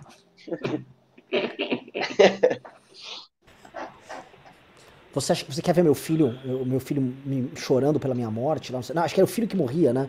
Aquilo é maravilhoso. Ele, Alfonso, mandou cincão e disse: Se o Arthur não focar, vai ser visto como um moleque briguento de YouTube sem proposta durante a corrida eleitoral. É verdade. Por isso que eu tô focado. João Pedro Vidigal de Sá mandou 5 reais e disse: André Marinho seria bem-vindo. Ele é bem-vindo, MBL. Gente, nós amamos Pô, o André o André Marinho tá no pânico ainda? Ele tá, só que por causa da pandemia ele tá podendo ficar lá no Rio, ele tá meio que de fora, ultimamente. Como assim? Não entendi. Ele não foi expulso do pânico, ele não saiu do pânico, mas ele. ele. Mas ele tá no Rio. Eu não sei. Não posso responder ele pela PAN. Bernardo Oliveira mandou 200 reais, disse: Dou pro movimento porque acredito. Imagina o dia que só possamos doar e não puder falar nada. Engraçado, né? Se dói, mas não fale. Se doe, mas não fale. Se eu não concordar, você tá fora. Incrivelmente infantil. Aparentemente o Bernardo tá se referindo à pessoa do LGBT que tem essas brigas aí. Cara, Bernardo, eu, É, a gente não tá sabendo. A gente não é tá essa, par tá dessas por fora. brigas. Nívia Reis mandou 15 reais e disse: Pimba em solidariedade ao Renan, porque também não assistiu o Parasita também. Hashtag pra cima deles. Olha aqui, muito obrigado. Assista, o filme é bom. É bom. Todo mundo fala que é bom, meu irmão fala É que é bom. bem. Mas tem, tem umas pessoas que falam, é, filme é ruim, mal produzido. Vou, vou assistir. Puta que pariu. É. Mano, eu sou o cara mandou- mais chato do mundo pra filme e o filme é do caralho. Pode assistir, velho. Renato mandou cincão e disse: Na visão de vocês, as restrições de outros países ao Brasil pelo alto contágio do Covid pode ser uma prerrogativa para governo nacionalista? Não, tem nada a ver. É, O o cara proibir você de entrar em outro país que você vai contaminar outro país, tem nada a ver você proibir o produto dele aqui no teu país? Tipo, Ricardo tá fazendo uma cara de quem, quem Não, tá eu tô, pensando. eu tô pensando se, se haveria alguma ligação. Ah, não, só se uma, existe uma ligação muito vaga. Só se você tivesse um incremento do discurso nacionalista, porque o Brasil é considerado um párea na comunidade internacional, e daí, por uma questão de autodefesa, você aumenta o nacionalismo. Mas isso não está acontecendo no Brasil, não. Vamos lá. Ó, o primeiro pimba que é, veio sem, sem, sem texto do Bernardo. Ele mandou aqui pro WhatsApp, lerei agora. Ele disse: Renan e Arthur, beijos, adoro os dois, mas não perco um vídeo. Sou do MBL LGBT e faço o que posso. Dou, controlava grupos, mas não posso discordar. Quem controla? Olha, acho que tem uma equipe de coordenação, novamente, é uma iniciativa bem independente. Eu sei que Pavinato é um, é um dos pais da criança ali. E, Bernardo, eu vou falar com ele. Vou mandar mensagem para ele para entender isso aí, porque, cara, é. A briga por controle e essas coisas, é, é, quando a coisa começa a entrar nessa, nessa, zona, é porque o grupo, a causa não tá dando certo. Né? Se, a, se, as lideranças elas não se constroem de forma bacana e legítima, aí vira briga por poder e aí você não tem uma coisa saudável e você tem simplesmente é, espaços em disputa que eu acho que não é, não é legal. Porque é uma iniciativa que trata com justamente com, com voluntarismo, com trabalho voluntário, e trabalho voluntário, quando é feito ou como guerra ou como quase obrigação, é que já deu errado. Exatamente. Uh, Flávio Amado mandou 5 reais disse: Uma chapa Dória barra Meirelles seria apoiada pelo MBL? Os caras estão fazendo um bom trabalho em São Paulo, mas Dória tem sido difamado pelos bolsominions. Posso, posso virar aqui uma chavinha complicada? Aqui, posso falar um trecho que pode. Ó, São Paulo, ano passado cresceu 2,9%. O Brasil cresceu 0,9%. É por causa do Dória, do Meirelles? Não. São Paulo tem um trabalho mais estável do que os outros estados. São Paulo tem uma continuidade. Por fato de não ter tido uma esquerdalha comandando São Paulo, São Paulo ficou basicamente tendo o mesmo tipo de gestão, que é uma gestão fiscalmente responsável durante anos. Naturalmente, São Paulo colhe os louros com mais facilidade disso aí. Tá? Posto isso, o Dória e o Meirelles mantiveram essa identidade e São Paulo estava saindo da crise uma velocidade maior, novamente 2,9% para o estado que é a locomotiva da nação, conta muito. Se São Paulo não tivesse crescido isso, o Brasil tinha crescido aí coisa de 0,4% ano passado. Tá? É um valor muito baixo. Colocando isso de lado, o problema do Dória e do, do Meirelles, de certa forma, vir lá do Temer, é o problema que a gente falou da frente ampla. É o pertencimento, o pertencimento a uma certa elite que as pessoas não confiam. E elas não confiam não só nas pessoas, como na linguagem política que elas professam. Elas veem falsidade nisso. E é uma coisa que mesmo essas pessoas entregando resultados, eu posso aqui discorrer e falar, porra, o governo do Temer entregou muitos resultados, as pessoas olham e falam, eu não confio. Não confio, esse cara aqui tá jogando por ele. Ele tá me entregando uma migalha aí, mas na prática ele tá defendendo um sistema que eu não acredito, que é um sistema que me rouba. E na prática, a sua intuição, como disse até um, um, um rapaz lá, um, lá, no, lá no Twitter que o Ricardo mandou, é uma intuição que tá correta. Agora, entre a intuição e a realidade que se impõe, porque as pessoas constroem em cima desse rancor uma figura como o Bolsonaro para enfrentar ele, aí você vai ter que pagar as contas no fim do mês, eventualmente você vai ter que fazer escolhas. Né? E aí é isso que surge o mundo real. Daniel Apelão mandou 10 reais e disse: Boa noite, guerreiros. Primeiramente, quero dar os parabéns ao Arthur pelo seu grande trabalho na Lesp. Votei em você e não um centímetro. Só mais uma coisa: Constantino ama vocês. Não, mas com certeza. Assim eu não entendo o cara, velho. É um troço assim, ele era amigo nosso mesmo. Eu gostava do Constantino. Ele, ele estava fazendo um papel ano passado brilhante. Brilhante. É. Honesto. Correto, intelectualmente maduro, honesto, macho. E esse ano eu não sei, assim, mas eu prefiro não ficar falando, sabe? Ele, vai, ele, tá, ele tá indo pra ataques baixos, ele quer chamar ex-MBL, a gente que saiu do MBL há três anos atrás. Vamos fazer ataques aí, MBL. Coisa baixa. Ele quer não, virou uma coisa passional, velho. É, é, tipo o Gil Diniz comigo na Lesp. Não é, é, mais uma coisa racional. O cara, tipo assim, ele, ele, ele, ele, ele realmente ele fica mal com o sucesso do outro. É aquele cara que, tipo, quando o MBL tem uma vitória, ele fica mal, entendeu? É a mesma coisa o Gil. O Gil Diniz, quando acontece alguma coisa boa para mim, o cara fica triste. Entendeu? É, é, é, é, foda, foda, foda. Tarcio Almeida mandou dois reais disse: Arthur, se arrepende de divulgar o Brasil Paralelo? Aí é que tá, velho, uma boa pergunta. É, eu não me arrependo porque quando eu divulguei, eles não eram o que eles são hoje, né? É, eu realmente acreditei no projeto, eu acreditei nos caras. Só que assim, cara, virou o que virou, né? E assim, eu não. Eu, eu, sinceramente acho que tá, tá, tá meio apagado. Eu nem ouço mais falar deles, cara. Eu, não sei, eu não qual a sensação de vocês. Eles eu perderam os principais divulgadores, os três maiores, ah. né? Que assim, quem eram os maiores?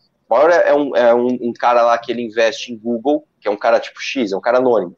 Ele pega, tipo, vai, 30 mil reais, investe em palavras-chave no Google, e aqueles 30 mil reais viram 60, porque o cara, tipo, né?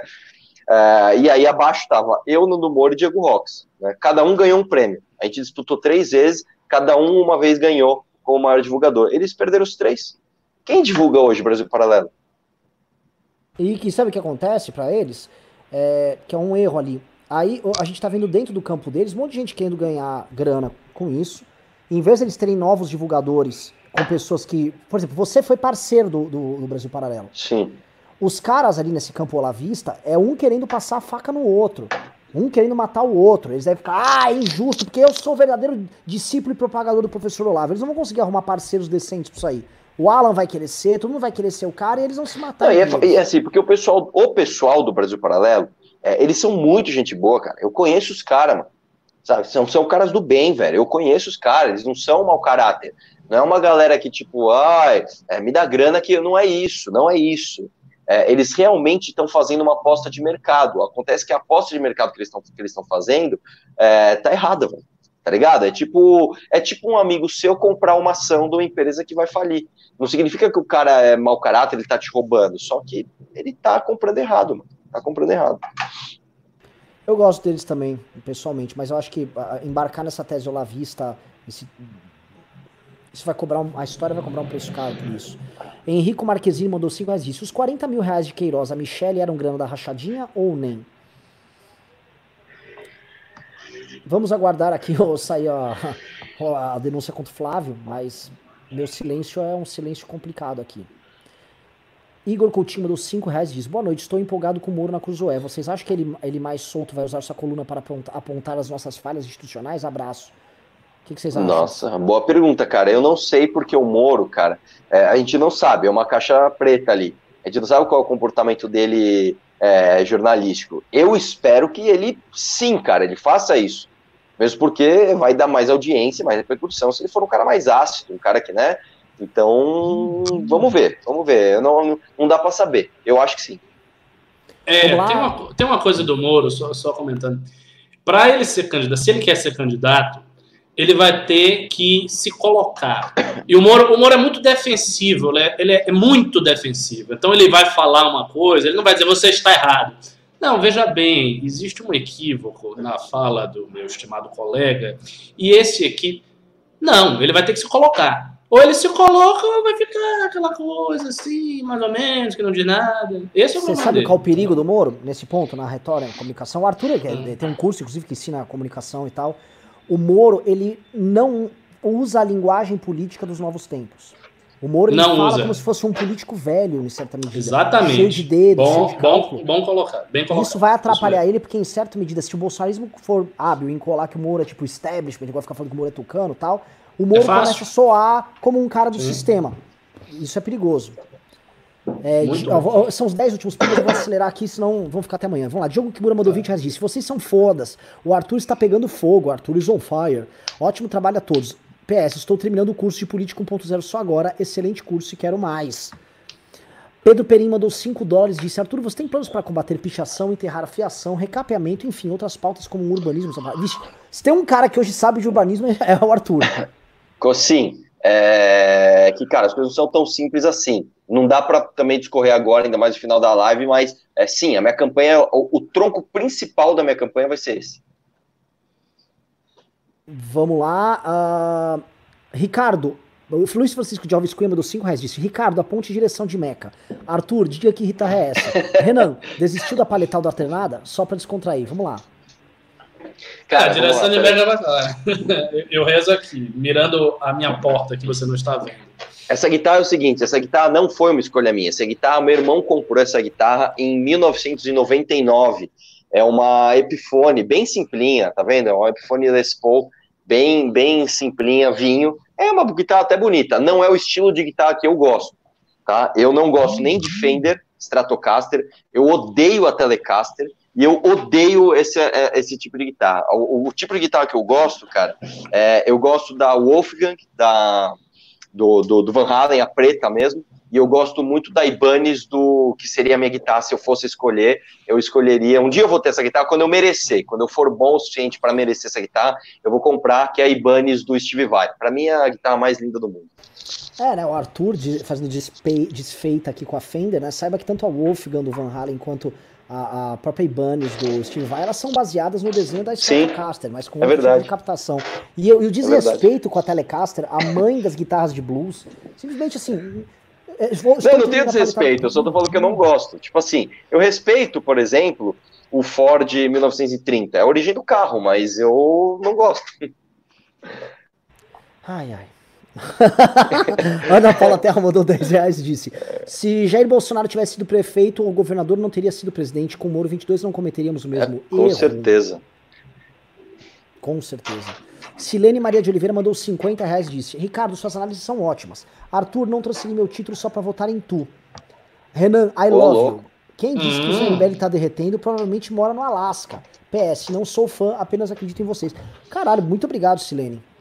Não, muito o meu MBL tá derretendo desde que nasceu. É, eu só ouço isso. Cara, uma vez, no, no meio da marcha, o jornalista que a gente se dá bem, faz uma boa cobertura nosso, Pedro Venceslau, fez uma matéria no meio da marcha, que ele pegou uma foto, que eram poucas pessoas que começaram a marcha, tirou a foto e falou: movimento para impeachment está derretendo. E assim, a gente organizou as maiores manifestações do mundo depois de sair. E sempre, assim, a gente tá tão declarando a nossa morte desde o começo. Não, e, e acho que é, uma das mortes mais enfáticas que o MBL teve foi, 20, foi, foi um ano atrás. Há um ano atrás o MBL morreu de verdade, que foi quando. Como é que é? é era, era, MBL derreteu, o MBL morreu, era um negócio assim, é, não é? Sei lá. É, e, ó, e hoje a live aí, ó. Cara, vai dar 9 horas da noite, 2 horas de live, 3.500 pessoas online. Com pico e... de 4 e meia, é. é. E sem bot, avisando. Sem bot. Pro movimento que acabou, nada mal. É, Marina, ó, tá acabando. Arthur, caso vire prefeito, estará entre suas pautas descriminalizar ou legalizar a maconha na cidade de São Paulo? Isso seria possível? Isso não, não é brasileiro. Não é, não é prerrogativa da prefeitura fazer isso. Isso é lei nacional, cara. Só quem pode fazer isso é, é um presidente que vai ter que sancionar uma lei dessa e os deputados federais. Gustavo mandou 10 reais disse: Arthur, caso eleito prefeito, quais as suas propostas para a segurança? O que você pensa do uso de armas de choque pela população? eu sou a favor, eu sou a favor. É, cara, você sabe que, na verdade, segurança pública é o tema onde o município menos atua. Né? Na verdade, a Constituição nos reserva quase nada. Só que eu tenho um plano, eu vou revelar na hora certa. E é um plano baseado numa ideia do Sérgio Moro. Eu tenho um plano para segurança pública baseado numa ideia do Sérgio Moro, vou revelar na hora certa. Opa, vem coisa aí. User42 mandou dois reais, disse Bloomberg já é comunista na Nova Zelândia. Ixi, já é faz tempo. Aless grande Alessandro Mônaco! Palmas para ele, faz tempo que Caralho. eu por aqui. Alessandro mandou 189,90 e disse: Como junho é o mês do orgulho gay, pergunta pro Arthur: Se você for prefeito, vai apoiar, cancelar a parada gay? Hashtag amazing. Vamos lá, é, vou apoiar, mas não com dinheiro público. Eu acho que assim, o Bruno Covas deu um bom exemplo. Ele considera o, o carnaval de São Paulo o, e a, a, despeito das críticas que a gente possa ter ao Carnaval de São Paulo, a cidade ficar parada com um monte de bloquinho e irritar moradores, mas colocando isso de lado, ele falou o seguinte: eu apoio o Carnaval de São Paulo e eu vou atrás de dinheiro de iniciativa privada para isso. Eu acho que o, o, o, Bom, é o Arthur que tem que falar. Não, mas é isso. É exatamente mas, assim, isso. É, a, a parada gay faz parte do calendário de São Paulo, uma demonstração de orgulho de um determinado setor da sociedade. E a, o prefeitura pode se engajar e arrumar parceiros privados, acho que. E, e outra, assim, cara, o setor de hotelaria adora a parada gay. Faz todo sentido eles financiarem isso. Faz todo. Você imagina uma parada gay patrocinada por uma grande rede de hotéis, por exemplo. É o que tem que ser feito. Felipe Azim mandou 20 reais disse: Arthur, medicina não tem como ser online. Como que uma faculdade que cobra 10 mil reais não usar nenhuma estrutura? Eles não reduziram nada. Além disso, em pandemia, muitos estão com dificuldades. No Rio, a justiça já obrigou a reduzir. Esse é um ponto interessante. Que é verdade. Que, que o serviço é não está sendo entregue a contento. Mas calma, é... calma. A gente tem algumas questões. Em primeiro lugar, é o seguinte: uh, você estar com a universidade parada não significa que, por exemplo, todos os corpos secados, todas as pesquisas que eles fazem, não continuem. Esse é o primeiro ponto. Segundo ponto, uh, se você está num mercado privado onde a universidade não está te entregando uh, aquilo que você acha, você busca alternativas. A questão é: hoje não tem alternativa. É isso que eu tô te falando, não, não existe alternativa. Você não tá falando assim, eu tô na universidade A, que tá uma porcaria, mas tem um segundo método que tá melhor. Não existe alternativa, não existe. E, e, então, assim, ah, puta, eu, tenho, eu vou abrir uma universidade onde a gente vai ter aula presencial. Não pode, não dá, não, não, a lei não permite que você faça. Então, não tem o que fazer, cara. Infelizmente, nesse aspecto, não tem o que fazer. É, é, até setembro, pelo menos, é, vai ficar fechado e é o que tem que ser feito. Agora, existe uma questão, assim, é, é, é, o Felipe, a, essa questão sua não é devo, não, não pode ser para um deputado estadual, por exemplo, que ele não tem atribuição para poder baixar uma lei para isso, pelo menos imagino eu que não, não tenha competência para isso, é, mas isso é uma coisa, uma questão para o judiciário, porque é uma questão de um contrato entre privados que está havendo uma quebra de contrato a partir do momento que eles estão cobrando um valor de algo que eles não estão conseguindo entregar, tá? E eu tenho certeza que o judiciário já tem julgados nesse dessa pandemia sobre outros tipos de contrato que não estão, estão sendo entregues a contento por causa da pandemia. Assim como a, a faculdade não, pode, não vai poder te colocar no pau com toda a facilidade aí, sendo que ela não está entregando o serviço. Isso com certeza é uma questão para o judiciário e acho que tem que ser judicializada essa questão. Tá? É, a, minha, a questão é seguinte, não é do legislativo a prerrogativa disso, essa é essencialmente uma prerrogativa do judiciário. Falei besteira? O que vocês acham? Acho que é isso. Exatamente isso. Tem que rever o contrato, cara. Ó, tanto que o Felipe Azim disse o seguinte: no Rio, a justiça já obrigou a reduzir 50%.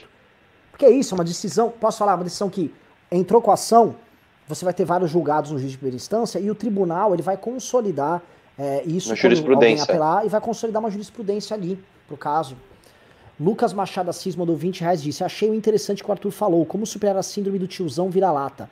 Isso deve ser a central na redenção do gado.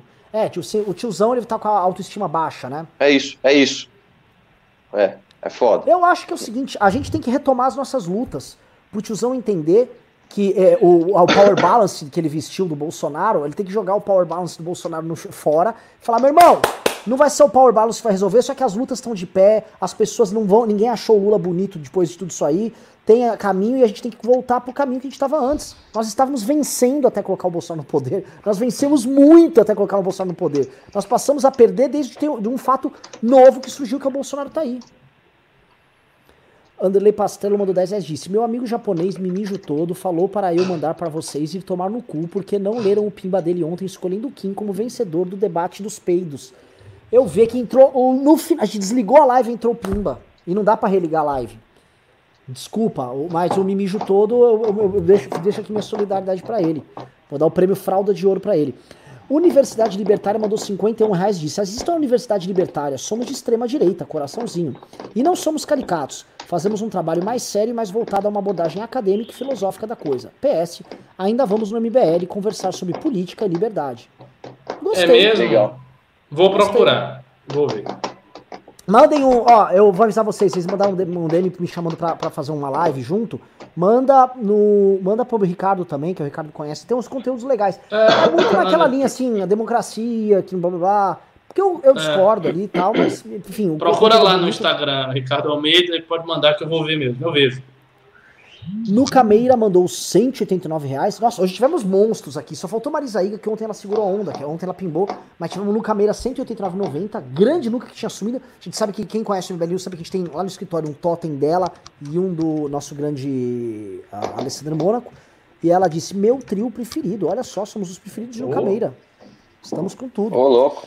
E, como não entrou mais pimbas de 50 reais desde então, agradeço demais. Olha, duas horas e 12 de programa. Peço até.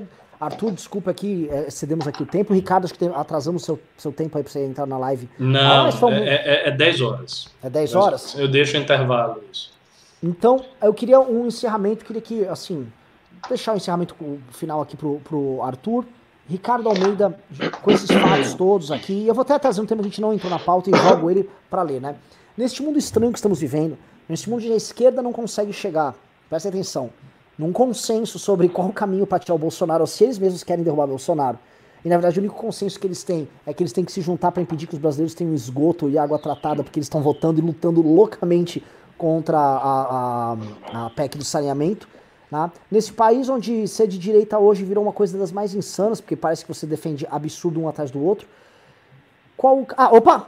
Pimbaralho aqui do Alessandro Mona, quando eu terminar meu raciocínio. Ele mandou: Arthur, já temos um plano de governo para Arthur prefeito, com pilares, tecnologia, metas e tudo mais? Alessandro, me manda uma mensagem de WhatsApp, porque eu ah, te. Enfim, nem sei se eu posso falar isso por causa da lei eleitoral, né? Porque eu tô no programa do MBL. Enfim, ah, você entendeu o que eu falei, tá? Não, eu não, não é, apoio. É, mas eu, o meu MBL isso. não apoia o Arthur. Isso bem claro. Não apoia o Arthur. É, o, o que acontece é o seguinte: tem, tem. Inclusive, enquanto eu estava fazendo o programa, eu estava anotando algumas observações que amanhã eu tenho uma reunião cedo sobre isso. É, eu, na verdade, eu fiquei no impasse, cara. Porque o que acontece?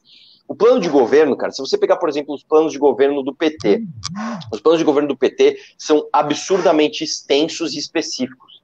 Eles escrevem ali, cara, o, teve, é, o plano do Haddad tem mais de 100 páginas, é gigante, o cara escreve tudo ali.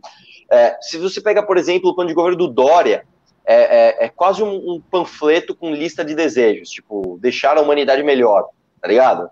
E aí eu falei, cara, o que, que a gente faz? A gente pode ou fazer um plano à la Dória e deixar tipo, tudo meio solto, ou a gente, é, não vamos exagerar, fazer igual do PT, mas a gente pode fazer um planinho bem bonitinho.